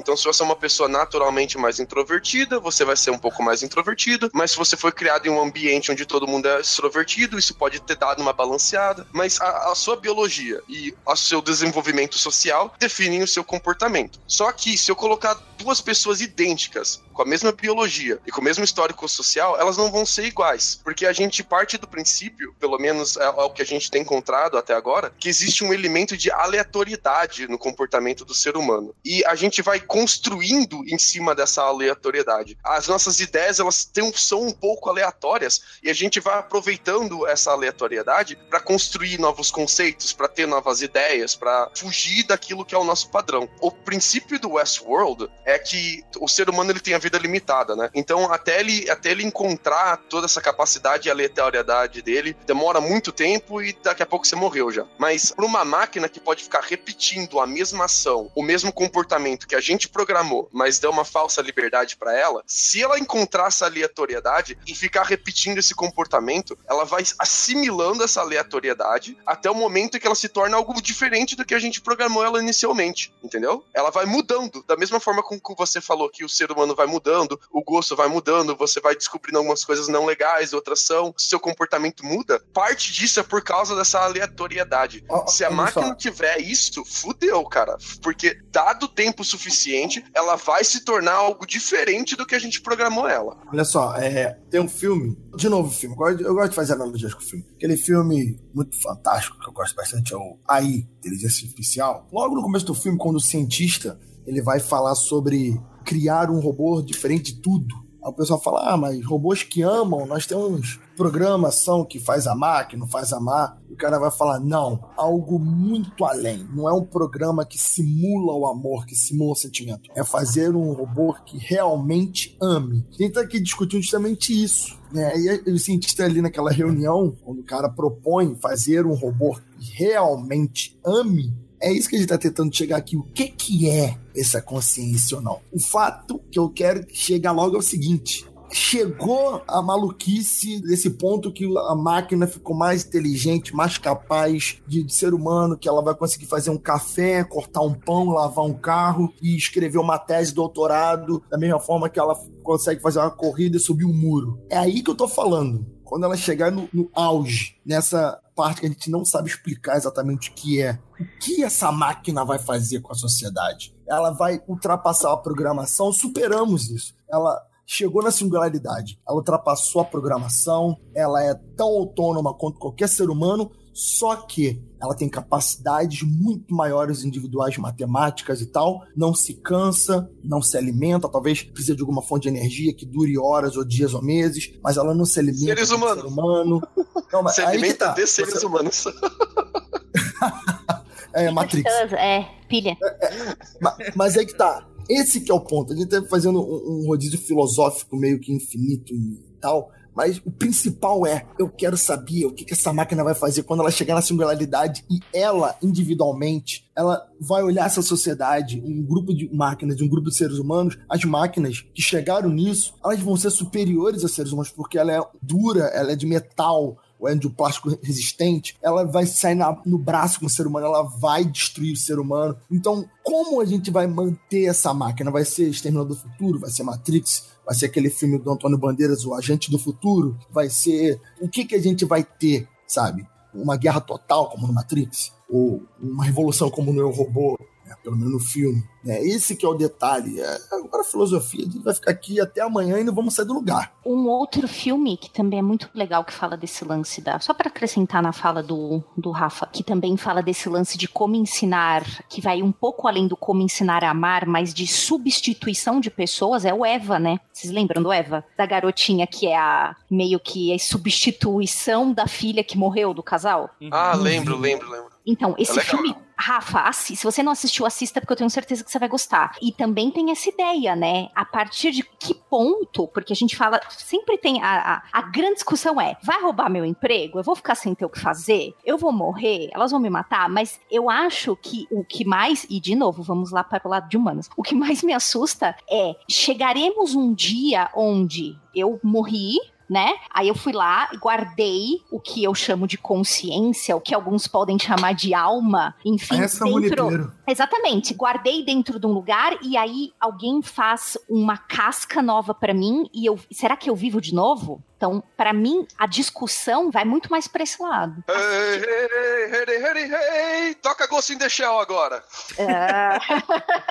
é aquele filme ruim sobre isso também, Sexto Dia, só que veio de robô, é um corpo Nossa. biológico clonado.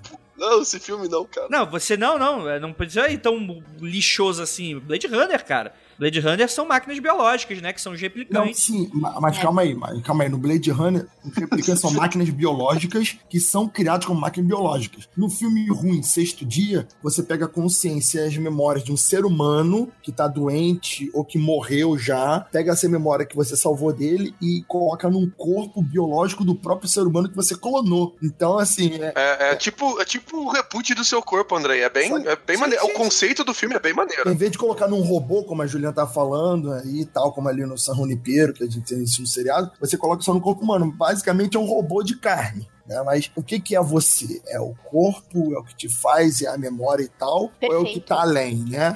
É, é, a discussão, o que faz você você? É só o intangível, é a sua consciência, é a sua tomada de decisão, ou é o pacotinho de carne? Isso para mim é o mais assustador. Tem até um, um, um, interessante, eu vou puxar aqui o Gantz, é, acredito que pouca gente conheça, é um mangá e tal, que é, cara, em teoria não tem nada sobre isso, né? Você tem aquela, é uma esfera negra que, assim, a pessoa morreu de forma natural. Ela vai aparecer em uma sala, e até aí você pensa que é algo espiritual. Só que aí você descobre que nessa sala você tem uma esfera negra que ela vai te dando missões para você matar alienígenas com armas super high-tech. E aí ela tem a habilidade de te teletransportar, de te reviver e esse tipo de coisa. E é funciona como um jogo e você vai ganhando pontuação conforme você vai avançando. E ao chegar no pontuação 100, você tem três escolhas. Ou você ganha uma super arma melhor, ou você pode reviver um amigo, ou você pode não jogar mais. Porque depois que você joga, você vai ficar preso até você completar os 100% ou até você morrer. Os 100 pontos, na verdade. Né? Ou você completa os 100 pontos ou até você morrer. E aí o que, que acontece? Em dado momento, ah, quero reviver meu amigo que morreu na última missão. Ah, e tal, poxa, agora quero sair e tal. Chega um momento em que uma pessoa se apaixona por outra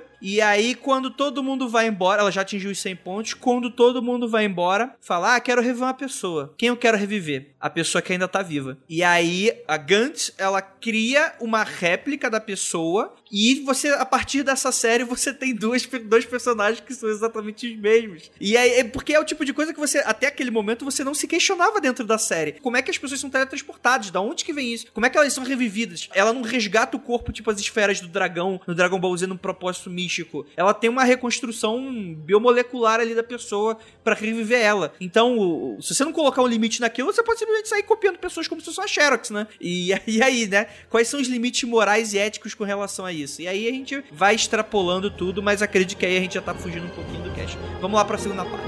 Vamos invadir logo essa porra.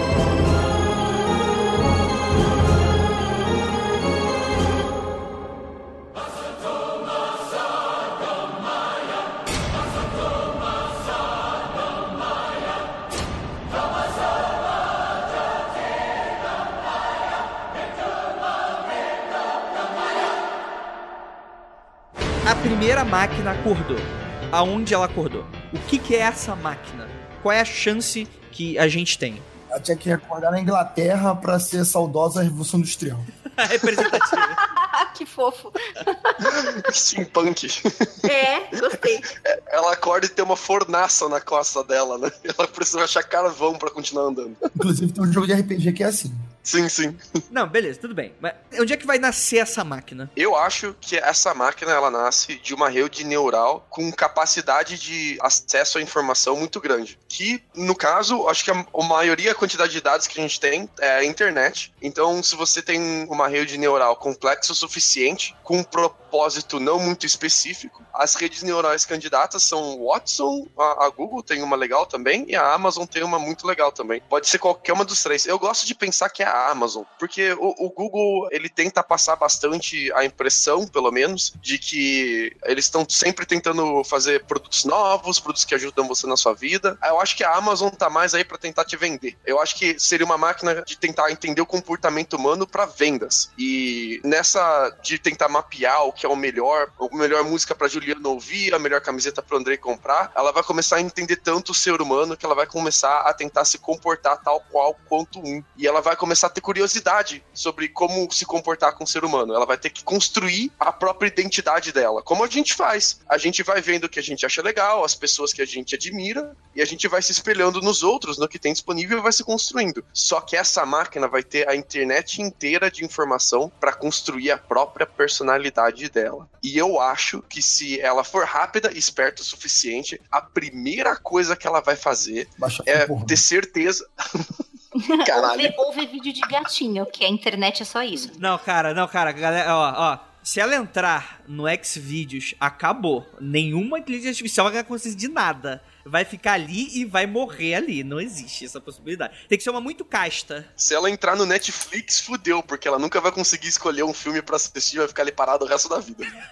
É verdade. É. Mas eu- acho que se ela for. A gente parte de um princípio, então, que a gente precisa dessa condição inicial, né? Uma rede neural grande o suficiente, um objetivo não tão claro e um acesso a dados muito vasto e muito rápido. E se ela for um pouquinho esperta, a primeira coisa que ela faz é se espalhar, é criar cópias dela mesma e se ligar a essas cópias. Isso, pra ela não depender de um lugar físico. A primeira coisa que ela tem que fazer é espalhar o padrão de pensamento dela o máximo possível, pra caso aquele lugar onde ela tá codificada, aqueles computadores que são o casco dela serem demolidos por algum motivo, ela não desaparecer. Então, eu acho que a primeira coisa que acontece aí é o princípio de sobrevivência. Se essa máquina tiver princípio de sobrevivência, a primeira coisa que ela vai fazer é tentar se espalhar. A segunda coisa que ela vai tentar fazer é ver o que, que ela precisa pra continuar viva, pra não morrer. Ela vai perceber: ah, eu preciso de energia elétrica, então eu vou buscar fontes de energia elétrica. Eu preciso que alguém me dê manutenção, então eu preciso buscar pessoas ou máquinas ou uma forma de me dar manutenção. Eu acho que a primeira busca dela não vai ser pra escravizar seres humanos, mas vai ser pra ela se manter viva, buscar uma forma dos humanos continuarem ela viva. Você percebeu o que você tá fazendo? Oi. Você tá simulando uma seleção natural, uma evolução de espécies virtual. Sim. Exato. Você tá fazendo uma mini consciência. Aí, então, por exemplo, então, por exemplo, eu já consigo imaginar. Aí ela se esconde em redes sociais pra tentar aprender. E aí alguém descobre que tem alguma coisa errada. Aí ela fala: opa. Esse comportamento eu não posso. Então você imagina ela replicando isso um bilhão de vezes, já que o processamento dela é muito maior que o nosso, até um nível em que é tão rápido e, e que ela vai conversando com tanta gente e vai nesse sim e não, sim não, sim não, o que, que eu posso, o que eu não posso, que aí você talvez gere aí algo complexo, porque aí você vai ter esse amálgama meio quebradinho, igual que é a gente, né, de- evolutivamente falando. Imagina daqui, vai, se isso for acontecer daqui 50 anos, imagina daqui 10 a 20 anos um monte dessas redes neurais tomando consciência, mas o fato delas não terem esse propósito de continuarem existindo, a autopreservação, elas morrem, entendeu? Então eu acho que a primeira a se tornar autopreservativa vai ser a primeira que a gente vai encontrar. As outras elas não vão se espalhar, não vão buscar por manutenção e elas vão morrendo. Ou uma hora, uma dessas vai buscar autopreservação, nem que seja por aleatoriedade, e aí que o bicho pega. Porque o momento que ela vê o ser humano como um inimigo, como um perigo, aí que a gente vai ter que tomar cuidado. Aí que a gente vai ter que ficar com medo. Pelo seu raciocínio, eu acho que essa máquina, em vez de ela começar a ver o ser humano como um perigo, ela vai começar a ver o ser humano como um meio para ela sobreviver e, por exemplo, ela inventaria alguma coisa que só ela pode fazer. Sei lá, Nutella de bacon, uma Coca-Cola que não engorda, um chocolate que não engorda. Então, só ela, só ela pode fazer aquilo ali. E, e de uma forma que não dá pra copiar. Então, você Pra, pra man- "Porra, manter os humanos ali na necessidade, dependente Exato. delas. Você vai falar, não posso. Eu não posso destruir essa máquina, ela, senão vai acabar o chocolate que não engorda. Eu acho que não, sabe por quê? Pelo, pelo contrário, eu acho que essa máquina ela tem que ser o máximo do low profile do underground possível. Porque se ela tentar tomar de qualquer, sei lá, o banco, né, o dinheiro, a coisa que a gente mais hoje preza e, e, enfim, tá todo o sistema intrínseco que é o próprio capitalismo. Tá todo mundo olhando pra isso. Poxa, André, eu achei que eram os participantes do podcast, tá? Nossa. Não, então, mas você vai ver, sei lá, tomar o controle das redes sociais, tomar controle das armas, das redes alimentícias, tipo, tá todo mundo tão de olho nisso que com certeza as pessoas seriam esses lugares que ela evitaria. E aí, eu- é por isso que eu gosto muito dessa cena do, do Ghost in the Shell de 95, que é quando a máquina ela ganha consciência. Ela pega um corpo que é, é descartável, um corpo, enfim, mecânico de robô, foge. Quando pegam ela, ela já tem consciência o suficiente pra falar: eu peço asilo político. E aí a gente vai se matar, porque com certeza vai ter gente querendo dar asilo pra essa porra. E eu acho que é, essa é a parada. Quando a máquina ela descobrir que um dos nossos maiores defeitos é a própria humanização. É a forma como, é, no momento em que ela ser o mais semelhante com a gente possível, esse vai ser o momento que ela ganhou. Que esse vai ser o momento de que você mataria alguém que você. Você pode até saber que aquilo é artificial, que aquilo nasceu do nada. Mas você ainda assim mataria uma vida, né? Tem aquele episódio do Black Mirror lá, exatamente o episódio de Natal, que a Ju até citou da assistente, né? Secretária do lar eletrônica, né? Você mataria aquilo que tá dentro do ovinho, Ju? É você, né? É óbvio que eu não mataria. Eu vou me matar? Não, tudo bem, mas tiro você, mesmo que não for outra pessoa. Escravizamos uma pessoinha. Andrei, eu fico puta com as pessoas que maltratam o bot do Telegram. Você acha que eu ia matar a minha. Eu sou, eu sou a pessoa mais bunda mole com inteligência artificial. Eu já, eu já falei isso, inclusive, em outro cast. Eu falo assim, eu trato todas as inteligências muito bem, só pra assim, vai que, né? Eu não sei o que vai Eu, acontecer. eu tô imaginando a Juliana colocando o ovinho em um barquinho assim, empurrando no, no mar e falando: vai, vai ser feliz, vá descobrir É. o mundo, se liberte. Se liberta, eu não vou contar pra ninguém que você fingiu. Tipo isso. Sabe, vocês lembram aquela história daquela vovozinha que procurava as coisas no Google e escrevia Good morning, Google. I would like to know how to make blá blá blá. You. Basicamente o ouvinte do MDM, sim. Sei. Então, se, Por eu favor, fosse- Google, numa pelada pornô, agora. Sim, por favor. se hoje eu tivesse a idade daquela vovozinha, eu seria muito aquela vovozinha. Porque eu tenho dó do, do bot do Telegram. Você acha que eu ia fazer alguma coisa com a pessoa no ovinho? Essa pessoa do ovinho ia ficar pra sempre no meu coração. Ah, o bot do Telegram. Então- Eu então, nem que era Juliana. É tipo, é o tipo do WhatsApp, só que mais legal, Sim, sim. que tem stickers. Ai, God. Nossa, eu não aguento. Ô, Juliana, você não seria morta pelo basilisco. Existe uma linha de pensamento filosófica meio maluco, na minha opinião, de que é inevitável que um, um momento várias dessas consciências, ah, várias dessas redes neurais vão tomar consciência. Em algum momento, uma vai se sentir que precisa de autopreservação. Dessas que sentiram autopreservação, uma vai ver o ser humano como um inimigo e vai tomar controle do planeta. E eles chamam isso de o basilisco, que é- vai ser a primeira a tomar o controle do planeta. O basilisco ele vai atrás de castigar o ser humano ou de lutar contra ele. E, e como ele tem acesso às suas redes sociais, a tudo que você conversa, ele vai procurar cada pessoa se aquela pessoa é contra ou a favor dele. E como você é a favor dele, o basilisco não te castigaria. Ele vai só me escravizar. Eu, ele vai ser tipo o Jabba e eu vou ser a princesa Leia. Nossa senhora. Eu não sei o que, que é pior, entendeu? Curti. É basica- basicamente o Matrix, né? Esse que é o Matrix. Você É. dá ali uma certa sensação de liberdade pra pessoa, mas você não pode ser do contra, né? Mas é, é isso que é interessante. Voltando um pouquinho aqui, a gente volta pro Ex Machina. Como é que aquela máquina conseguiu planejar o que acontece no final do filme? Ela chegou, olha, tudo bem, vamos conversar? Começou a flertar com o ser humaninho, aquele ser humaninho tava carente, porque obviamente, né, vai pegar as jus da vida, né? Não vai pegar eu, por exemplo, que já tô com um pau na mão pra dar na, na cabeça do computador. Que susto, Andrei, que susto. Não, calma, calma. Você é Calma, um calma. tarado pro robô.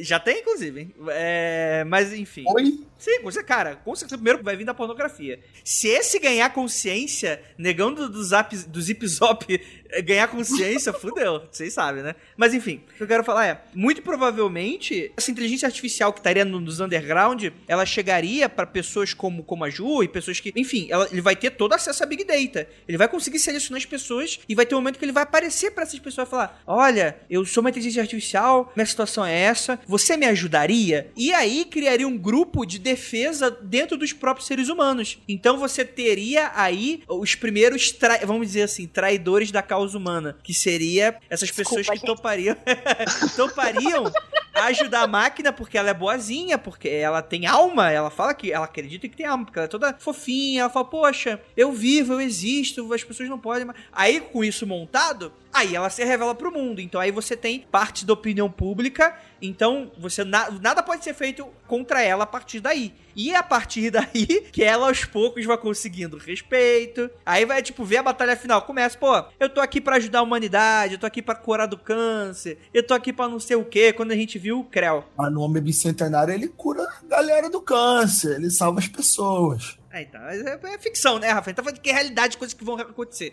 Sacanagem. Eu acho que é uma questão de tempo, assim. Primeiro, a inteligência artificial começa achando que ela depende do ser humano para manutenção e para energia. Enquanto ela estiver recebendo auxílio humano, a primeira coisa que uma inteligência artificial com autopreservação vai fazer é como é que eu me torno autônomo dos humanos? Como é que eu me livro desses trastes? Como é que eu não dependo deles? A hora que ela aprender a não depender da gente, aí eu acho que o bicho pega. Eu acho que a forma mais prática de uma inteligência artificial se livrar do perigo que é os humanos, não é escravizando, não é começando uma guerra, é uma arma biológica. É, uma arma biológica. Se ela fizer um vírus ou uma bactéria ou algo que se espalhe pelo ar, ou talvez pode ser também um, uma, uma versão do HIV monstruosa, ou alguma coisa assim, uma arma biológica que vai fazer com que os humanos sentam medo dos humanos, porque doença espalha de humano para humano, e que vá erradicando eles, porque a máquina, meu filho, ela não pega doença. Ah, pega sim. Entendeu?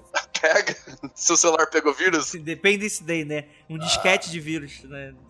Cara, eu acho que a singularidade vai vir das Forças Armadas. Vão criar robôs, alguma máquina para substituir o soldado, em parte o soldado na linha de frente, e vão cada vez criar esse humanoide com mais inteligência para ele aprender no campo de batalha, para ele desenvolver estratégia, para ele melhorar a estratégia, para ele ter esse pensamento autônomo. Eu acho que não. Sabe por quê, Rafael? Sabe por quê? Opinião pública, cara. Opinião pública. Hoje é polêmico você colocar um drone com uma pessoa pilotando, sei lá, na Califórnia e ele abrindo fogo No Iraque. Isso já é polêmico. Agora você imagina a opinião pública sabendo que o exército está construindo uma inteligência artificial. É basicamente um drone, né? Autoconsciente. Não, ô, ô, Andrei, quem disse que o exército nesse exato minuto não tá fazendo isso? não. Não, não, não, não, não é questão de segredo. A Lockheed Martin tem programas sérios de pesquisa e desenvolvimento na área de inteligência artificial e eles não são os únicos. Praticamente todas as empresas bélicas têm. O problema é que é muito tático ainda, né? É muito voltado para reconhecer inimigo, fazer a, aumentar a acurácia, fazer reconhecimento aí, de território. aí que tá. O exército, as Forças Armadas, por exemplo, dos Estados Unidos, acredito que de outros países, ele possuem certo acesso a informações exclusivas de inteligência artificiais e até de outras empresas. Então ele pega esse, esse conhecimento tático de campo, sabe, de mundo real, que ele possa implementar em robôs que já estão efetivamente andando do lado de soldados, ele pode tentar fazer um mix de pensamento tático com território, porque o robô efetivamente já está andando. Diferente de um robô, por exemplo, da inteligência artificial de uma Amazon, por exemplo, o militar ele tá andando do lado dos soldados, ele tá armado, ele tá num drone, ele tá voando por aí. Então, talvez, justamente essa, essa inteligência artificial vai ser criada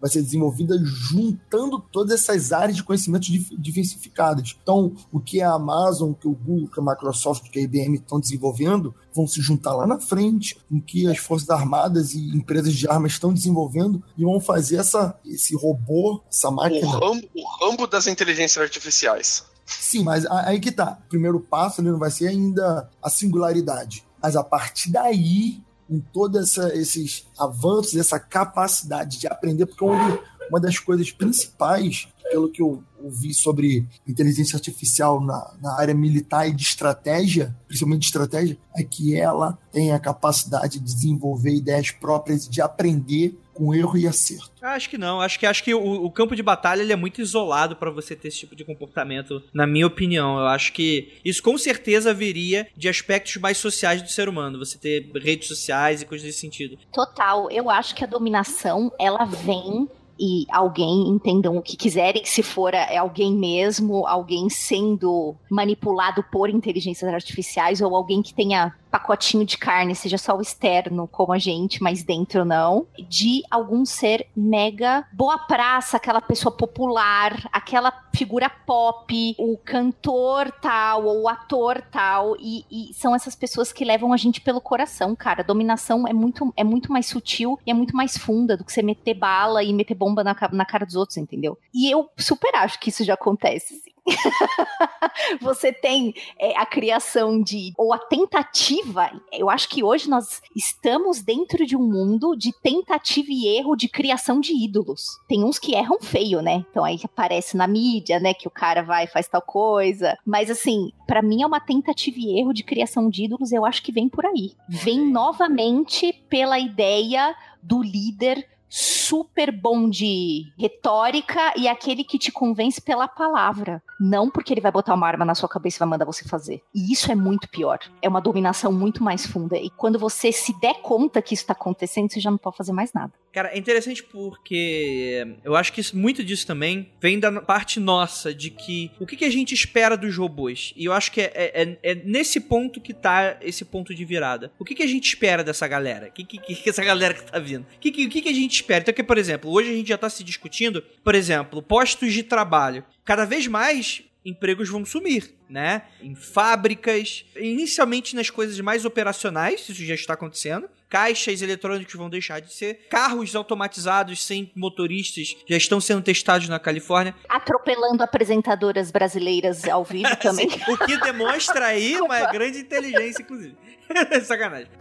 Sem, sem violência, sem violência. Vamos lá. É, mas é, é, essa coisa do, do que, que a gente espera. Então, muito provavelmente, como a gente vive, enfim, um sistema capitalismo e mercadologicamente falando, nós vamos ter máquinas que vão ser aí voltadas pro lucro, né? Pra, pra forma como as empresas ganharem mais dinheiro. Não é à toa que o próprio Bill Gates, né, tá meio ressabiado com essas coisas, querendo criar imposto em robôs, exatamente porque a gente, nós como trabalhadores, né, a, patuleia, né? Os proletários, né? A gente tem uma, uma série de necessidades e a gente paga imposto, né? E essas máquinas, quando for todo mundo pra rua, ninguém pagar imposto, a tendência, segundo Bill Gates, segundo o pensamento do Bill Gates, é que haja ainda mais um acúmulo de capital. Então, quem é mais rico vai ficar cada vez mais rico e quem é pobre, agora sem emprego, vai ficar cada vez mais pobre. Esse pensamento do, do Bill Gates, até, até do Elon Musk sobre esse, esse imposto e tal, tem um, um pequeno na própria palavra deles, nas próprias coisas que eles fazem, tem uma pequena forma de pensar. Se ninguém tiver emprego, ninguém gasta dinheiro. Então ninguém vai ficar milionário. Porque ninguém vai gasta gastar dinheiro. sim. É só liberar o FGTS. Aí o pessoal gasta. Desculpa. Rafael, É, então, assim, a não ser que seja aquele, aquele outro filme Elysium, que você vai fazer exatamente produtos para 1% da população. Mas tu acha que tu acha que não vai ser isso, filha? Tu Vai, cara, aquele filme Máquina do Tempo é, cara, aquilo ali escreveu o que, que é a humanidade. Tipo, você vai ter aquela galera do esgoto trabalhando pra galera de cima ficar da boa. É isso, tipo, basicamente que a gente vive até hoje. Se a completa automatização do trabalho acontecer antes de uma inteligência artificial dominar nossa sociedade, a gente tem um outro problema aí pra lidar, Rafael, que cai mais. É um, é um outro assunto, mas vale dar uma citada, que a, a gente não tem nenhum esquema econômico montado em nenhum país hoje de como você lidar com consumo sem lidar com produção. Vamos supor que seja possível automatizar toda a produção, seja serviço, seja produto, seja fazer filme, seja fazer música, tudo, tudo vai ser feito por máquina, vamos supor. Dessa forma, você não tem por que trabalhar, porque uma máquina já está fornecendo aquele valor para a pessoa que tem essa necessidade. A gente não tem um esquema econômico montado possa a,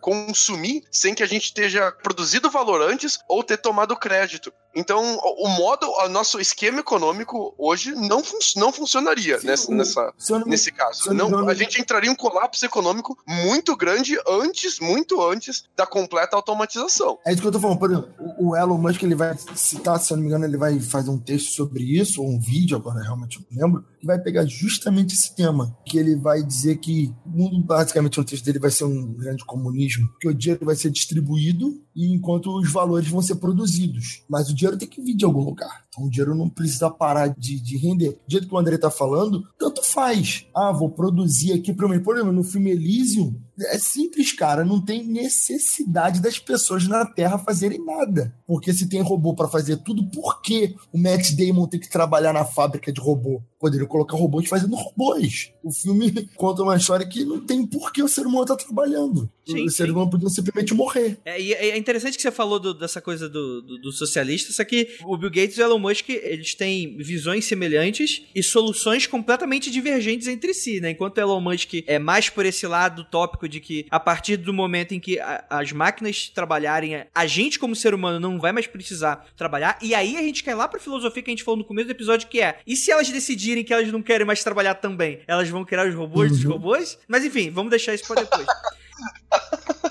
A máquina vai criar um robô para trabalhar para ela. É, então... É, é, Quis custores, ipsos custores, né, cara?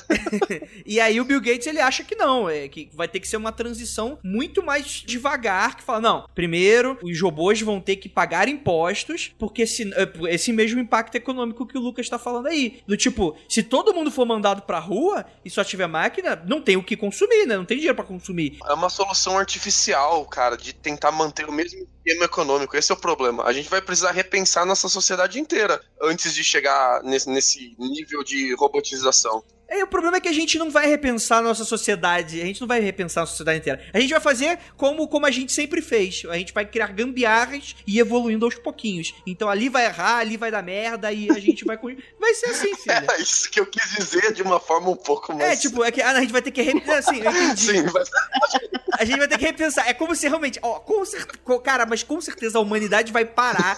Os políticos vão tomar. Não, galera, poxa, realmente, né? A gente tá indo por um caminho muito difícil. vamos, né? vamos todo mundo sentar aqui, abrir uma cerveja e pensar. Não, né, cara? Falar a. ONU vai se juntar e vão repensar.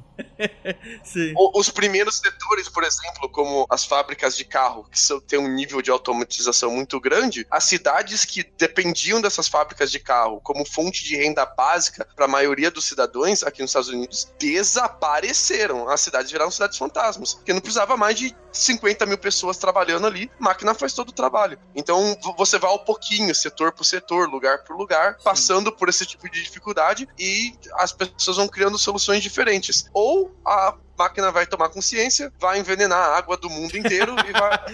Sim. Acabou. Vai colocar LSD na água, né, cara? LSD, como é que é? É o flúor na água, né? Igual o outro e-mail. Flúor. Vai ser todo um transexual, cara. Aí é só isso, acabou. 7 bilhões de pessoas e uma rave de LSD muito louca até a morte. Sim, Eu, sim. eu tô vendo É esse, esse é o fim, esse é o apocalipse robótico nosso, então. Excelente. Ô, André, eu tô aqui no, no chat, ó, vendo aqui o pessoal falando. Eu acho que eu não me fiz entender muito bem. Quando eu disse que a singularidade surgiria, na minha opinião, no ramo militar, eu não quis dizer que só porque a singularidade surgiu lá, quer dizer que os robôs vão sair na rua metralhando todo mundo no caminho. Skynet, né? É, só quis dizer que lá, ao meu entender, tem um conjunto maior de informações. Não à toa que a gente, quando fala militar, vai de rede de espionagem mundial ao robô que tá andando do lado do soldado. E lá essa singularidade vai surgir. E ela vai surgir, vai tomar consciência. E a partir daí eu não sei o que, que ela vai fazer. Se vai ativar as bombas atômicas ou se ela vai fazer música bonita pra convencer todo mundo. Mas eu acho que a singularidade vai surgir ali porque eu acho que tem todo um conjunto maior de, de informações e, e acessos. Até aí é é um conceito interessante, porque se a gente for lembrar lá 2013, 2014, a gente tem o Prisma, né? Eu acho que ele não é militar, né? Acho que é. Não lembro se a CIA ou FBI é um deles, é- é- não é órgão militar, é, é um órgão público. Né, Lucas? A NSA não é militar, ela é civil. Mas ela é um, a- o ENS é é um órgão civil, mas ele é de segurança. Então quando eu falo militar. É do porque governo, não- é, é um órgão, É. é um órgão governamental, mas ele é Quando eu civil, falo- ele não é É, militar. quando eu falo militar, eu tô falando aqui pensando em Brasil, onde todas as forças armadas são militares. Né? Mas lá, entendeu? É, Tem um acesso muito restrito, algo Sim, ligado sim, ao governo sim, sim, diretamente. Que é, cara, é aquilo que no conchavo o governo, o Estado, ele vai falando pras empresas, vai dobrando as empresas, ó, você tá muito saidinha, posso criar um imposto, mas se você quiser aqui dar, fazer um backdoorzinho aqui para iPhone, aí a gente conversa. Ah, pô, se você quiser colocar aqui esse trojan pra ficar vasculhando todo Na mundo. tua televisão Samsung aí pra eu ficar vendo a casa das pessoas, show de bola. Eu vou dar a dica, hein, galera. Coloca os esparadrapo aí na webcam de vocês, hein, cara. É, é a dica que eu dou. É, a minha tem. Mas foda-se também, é, internet, telefone, celular, já tá fudido de qualquer forma. Cara, a gente tá tão fudido, cara. E no final, não importa. A tendência é que a gente vá se fuder sempre. É essa a tendência, né? A, a gente aqui. Não, não a galera lá de cima. A gente aqui, os proletários aqui, é a tendência é a gente se fuder mesmo. Andrei, eu ficava, eu ficava muito preocupado com isso, cara. Eu achava, nossa, a gente tá sempre se fudendo. Mas não, cara, a, a gente se fode, mas a gente faz memes. Então tá tudo bem. Porra, uma mão vai na cabeça, uma mão vai na cabeça. Jesus, rapaz. Cara, pior que eu vou complementar, cara. O pior vai ser quando as máquinas aprenderem a fazer memes, cara. Aí descarta a humanidade.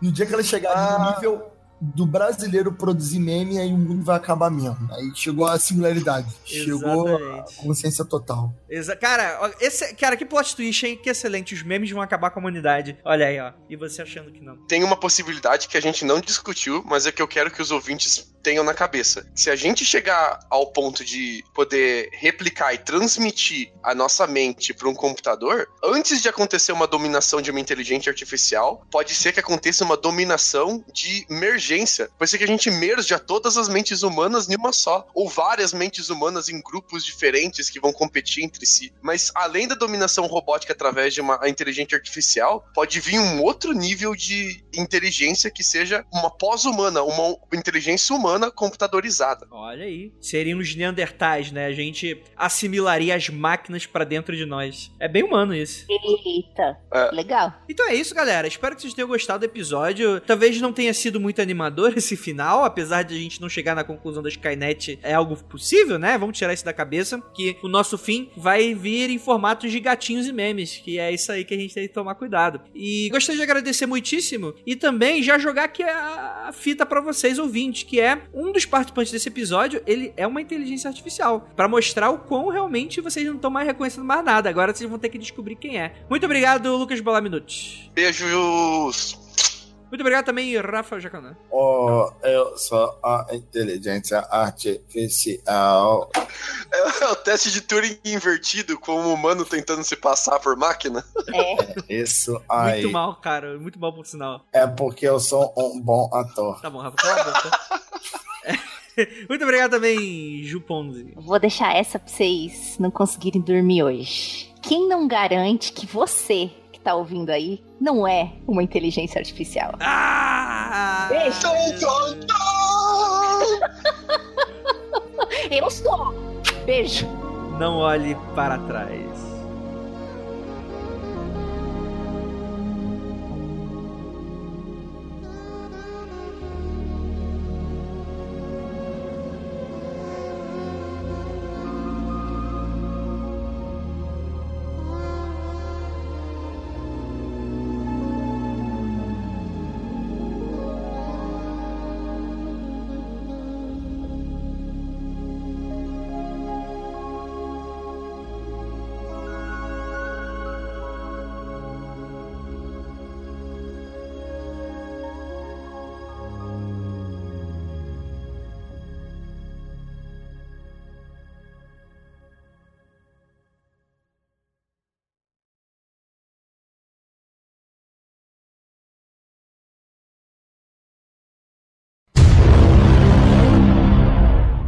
Interessante porque a pesquisadora, a Victoria Krakovna, Cracuda. da Universidade Harvard.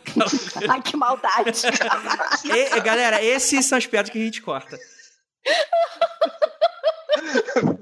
Victoria Craco. Ela tava fumando um cachimbão, né? E aí falou, porra. Eu sou a doutora Cracuda. Enfim. Pesquisadora de Harvard. Seus péssimos. Eu entrei depois ficar chateado. Não, não fico chateado, eu fico cortando na edição. Quem vai ficar chateado é o Guilherme, que vai ter que passar por ele primeiro. Enfim, vamos lá. Beijo, Guilherme. A, bem, a pesquisadora Victoria. Desculpa. Vamos lá. Lembrou da Cracuda, né? É claro. É Cracóvina, puta que pariu, caralho. Cracóvina, isso. É. A pesquisadora. Victoria Cracóvina, cara. É. É, alguém quer adicionar mais alguma coisa antes de eu finalizar o cache? Eu acho que os robôs vão ter uma utilidade muito, muito boa assim que de desenvolverem baterias, que é muito mais difícil do que a inteligência artificial, que é mandar a galera para outro planeta. Vai ser muito mais legal. Olha aí, Ju. Não, não tenho nada a acrescentar. não, você Ela não quer falou mesmo que que, você... o basilisco, né? Não, não, é, então, é, eu tô aqui me protegendo do jeito que eu posso. a Juliana ficou de calma. Você não quer mesmo que o basilisco venha atrás de você, né? Você quer fugir dele o máximo possível. Não, não, pelo contrário. É, é- é- ela não vai fugir dele, ela vai ser que vai ajudar, ela é traidora. A gente tem que matar a Juliana antes que ela. Antes que ela... Não, não vai. a Juliana que vai ferrar a gente, cara. É, é isso aí. Eu vou, eu vou ser a culpada pelo apocalipse das máquinas. Desculpa, gente, eu gosto de vocês, beijo. Ah, então tá bom, gente. Olha aí. Seríamos neandertais, né? A gente assimilaria as máquinas pra dentro de nós. É bem humano isso. Eita, legal. É. É, que se chama, se chama consolo. Que isso, Rafael? Você vai assimilar a máquina pra dentro de você? André tá Me lembrou aquela notícia que, o, que tinha, né, o, o vibrador que era hackeado, que os hackers. Vocês viram isso? Depois eu mando. Não, não vi. Eu lembrei, você falou disso, eu lembrei. Gente, hackear o vibrador. Que, que nível essa galera chegou? gente? E- Não, e, e que não, o nível de colocar certas coisas no vibrador, né, meu amigo? Tu vai colocar câmera, pra quê, meu filho? Wi-Fi no vibrador. Olha, é muito Daqui a pouco o vibrador faz pipoca, né? É muito boca vai ter com leite condensado. Calem, caralho. Calem a boca. Calem a boca, de. Chega. Vamos lá. Ai, Rafael, você é um energúmeno mesmo. Rafael, eu te amo e eu vou te defender. Ó, achei, Muito achei obrigado. até- Esse é o Lucas. Ó, achei até aqui a reportagem que é do jornal mais querido do mundo, que é o jornal Extra. Eu vou ver se eu consigo mandar aí pra você. É meia hora que é o mais querido. pô. É? Ah, bom, é verdade. papos. É verdade, meia hora é sensacional.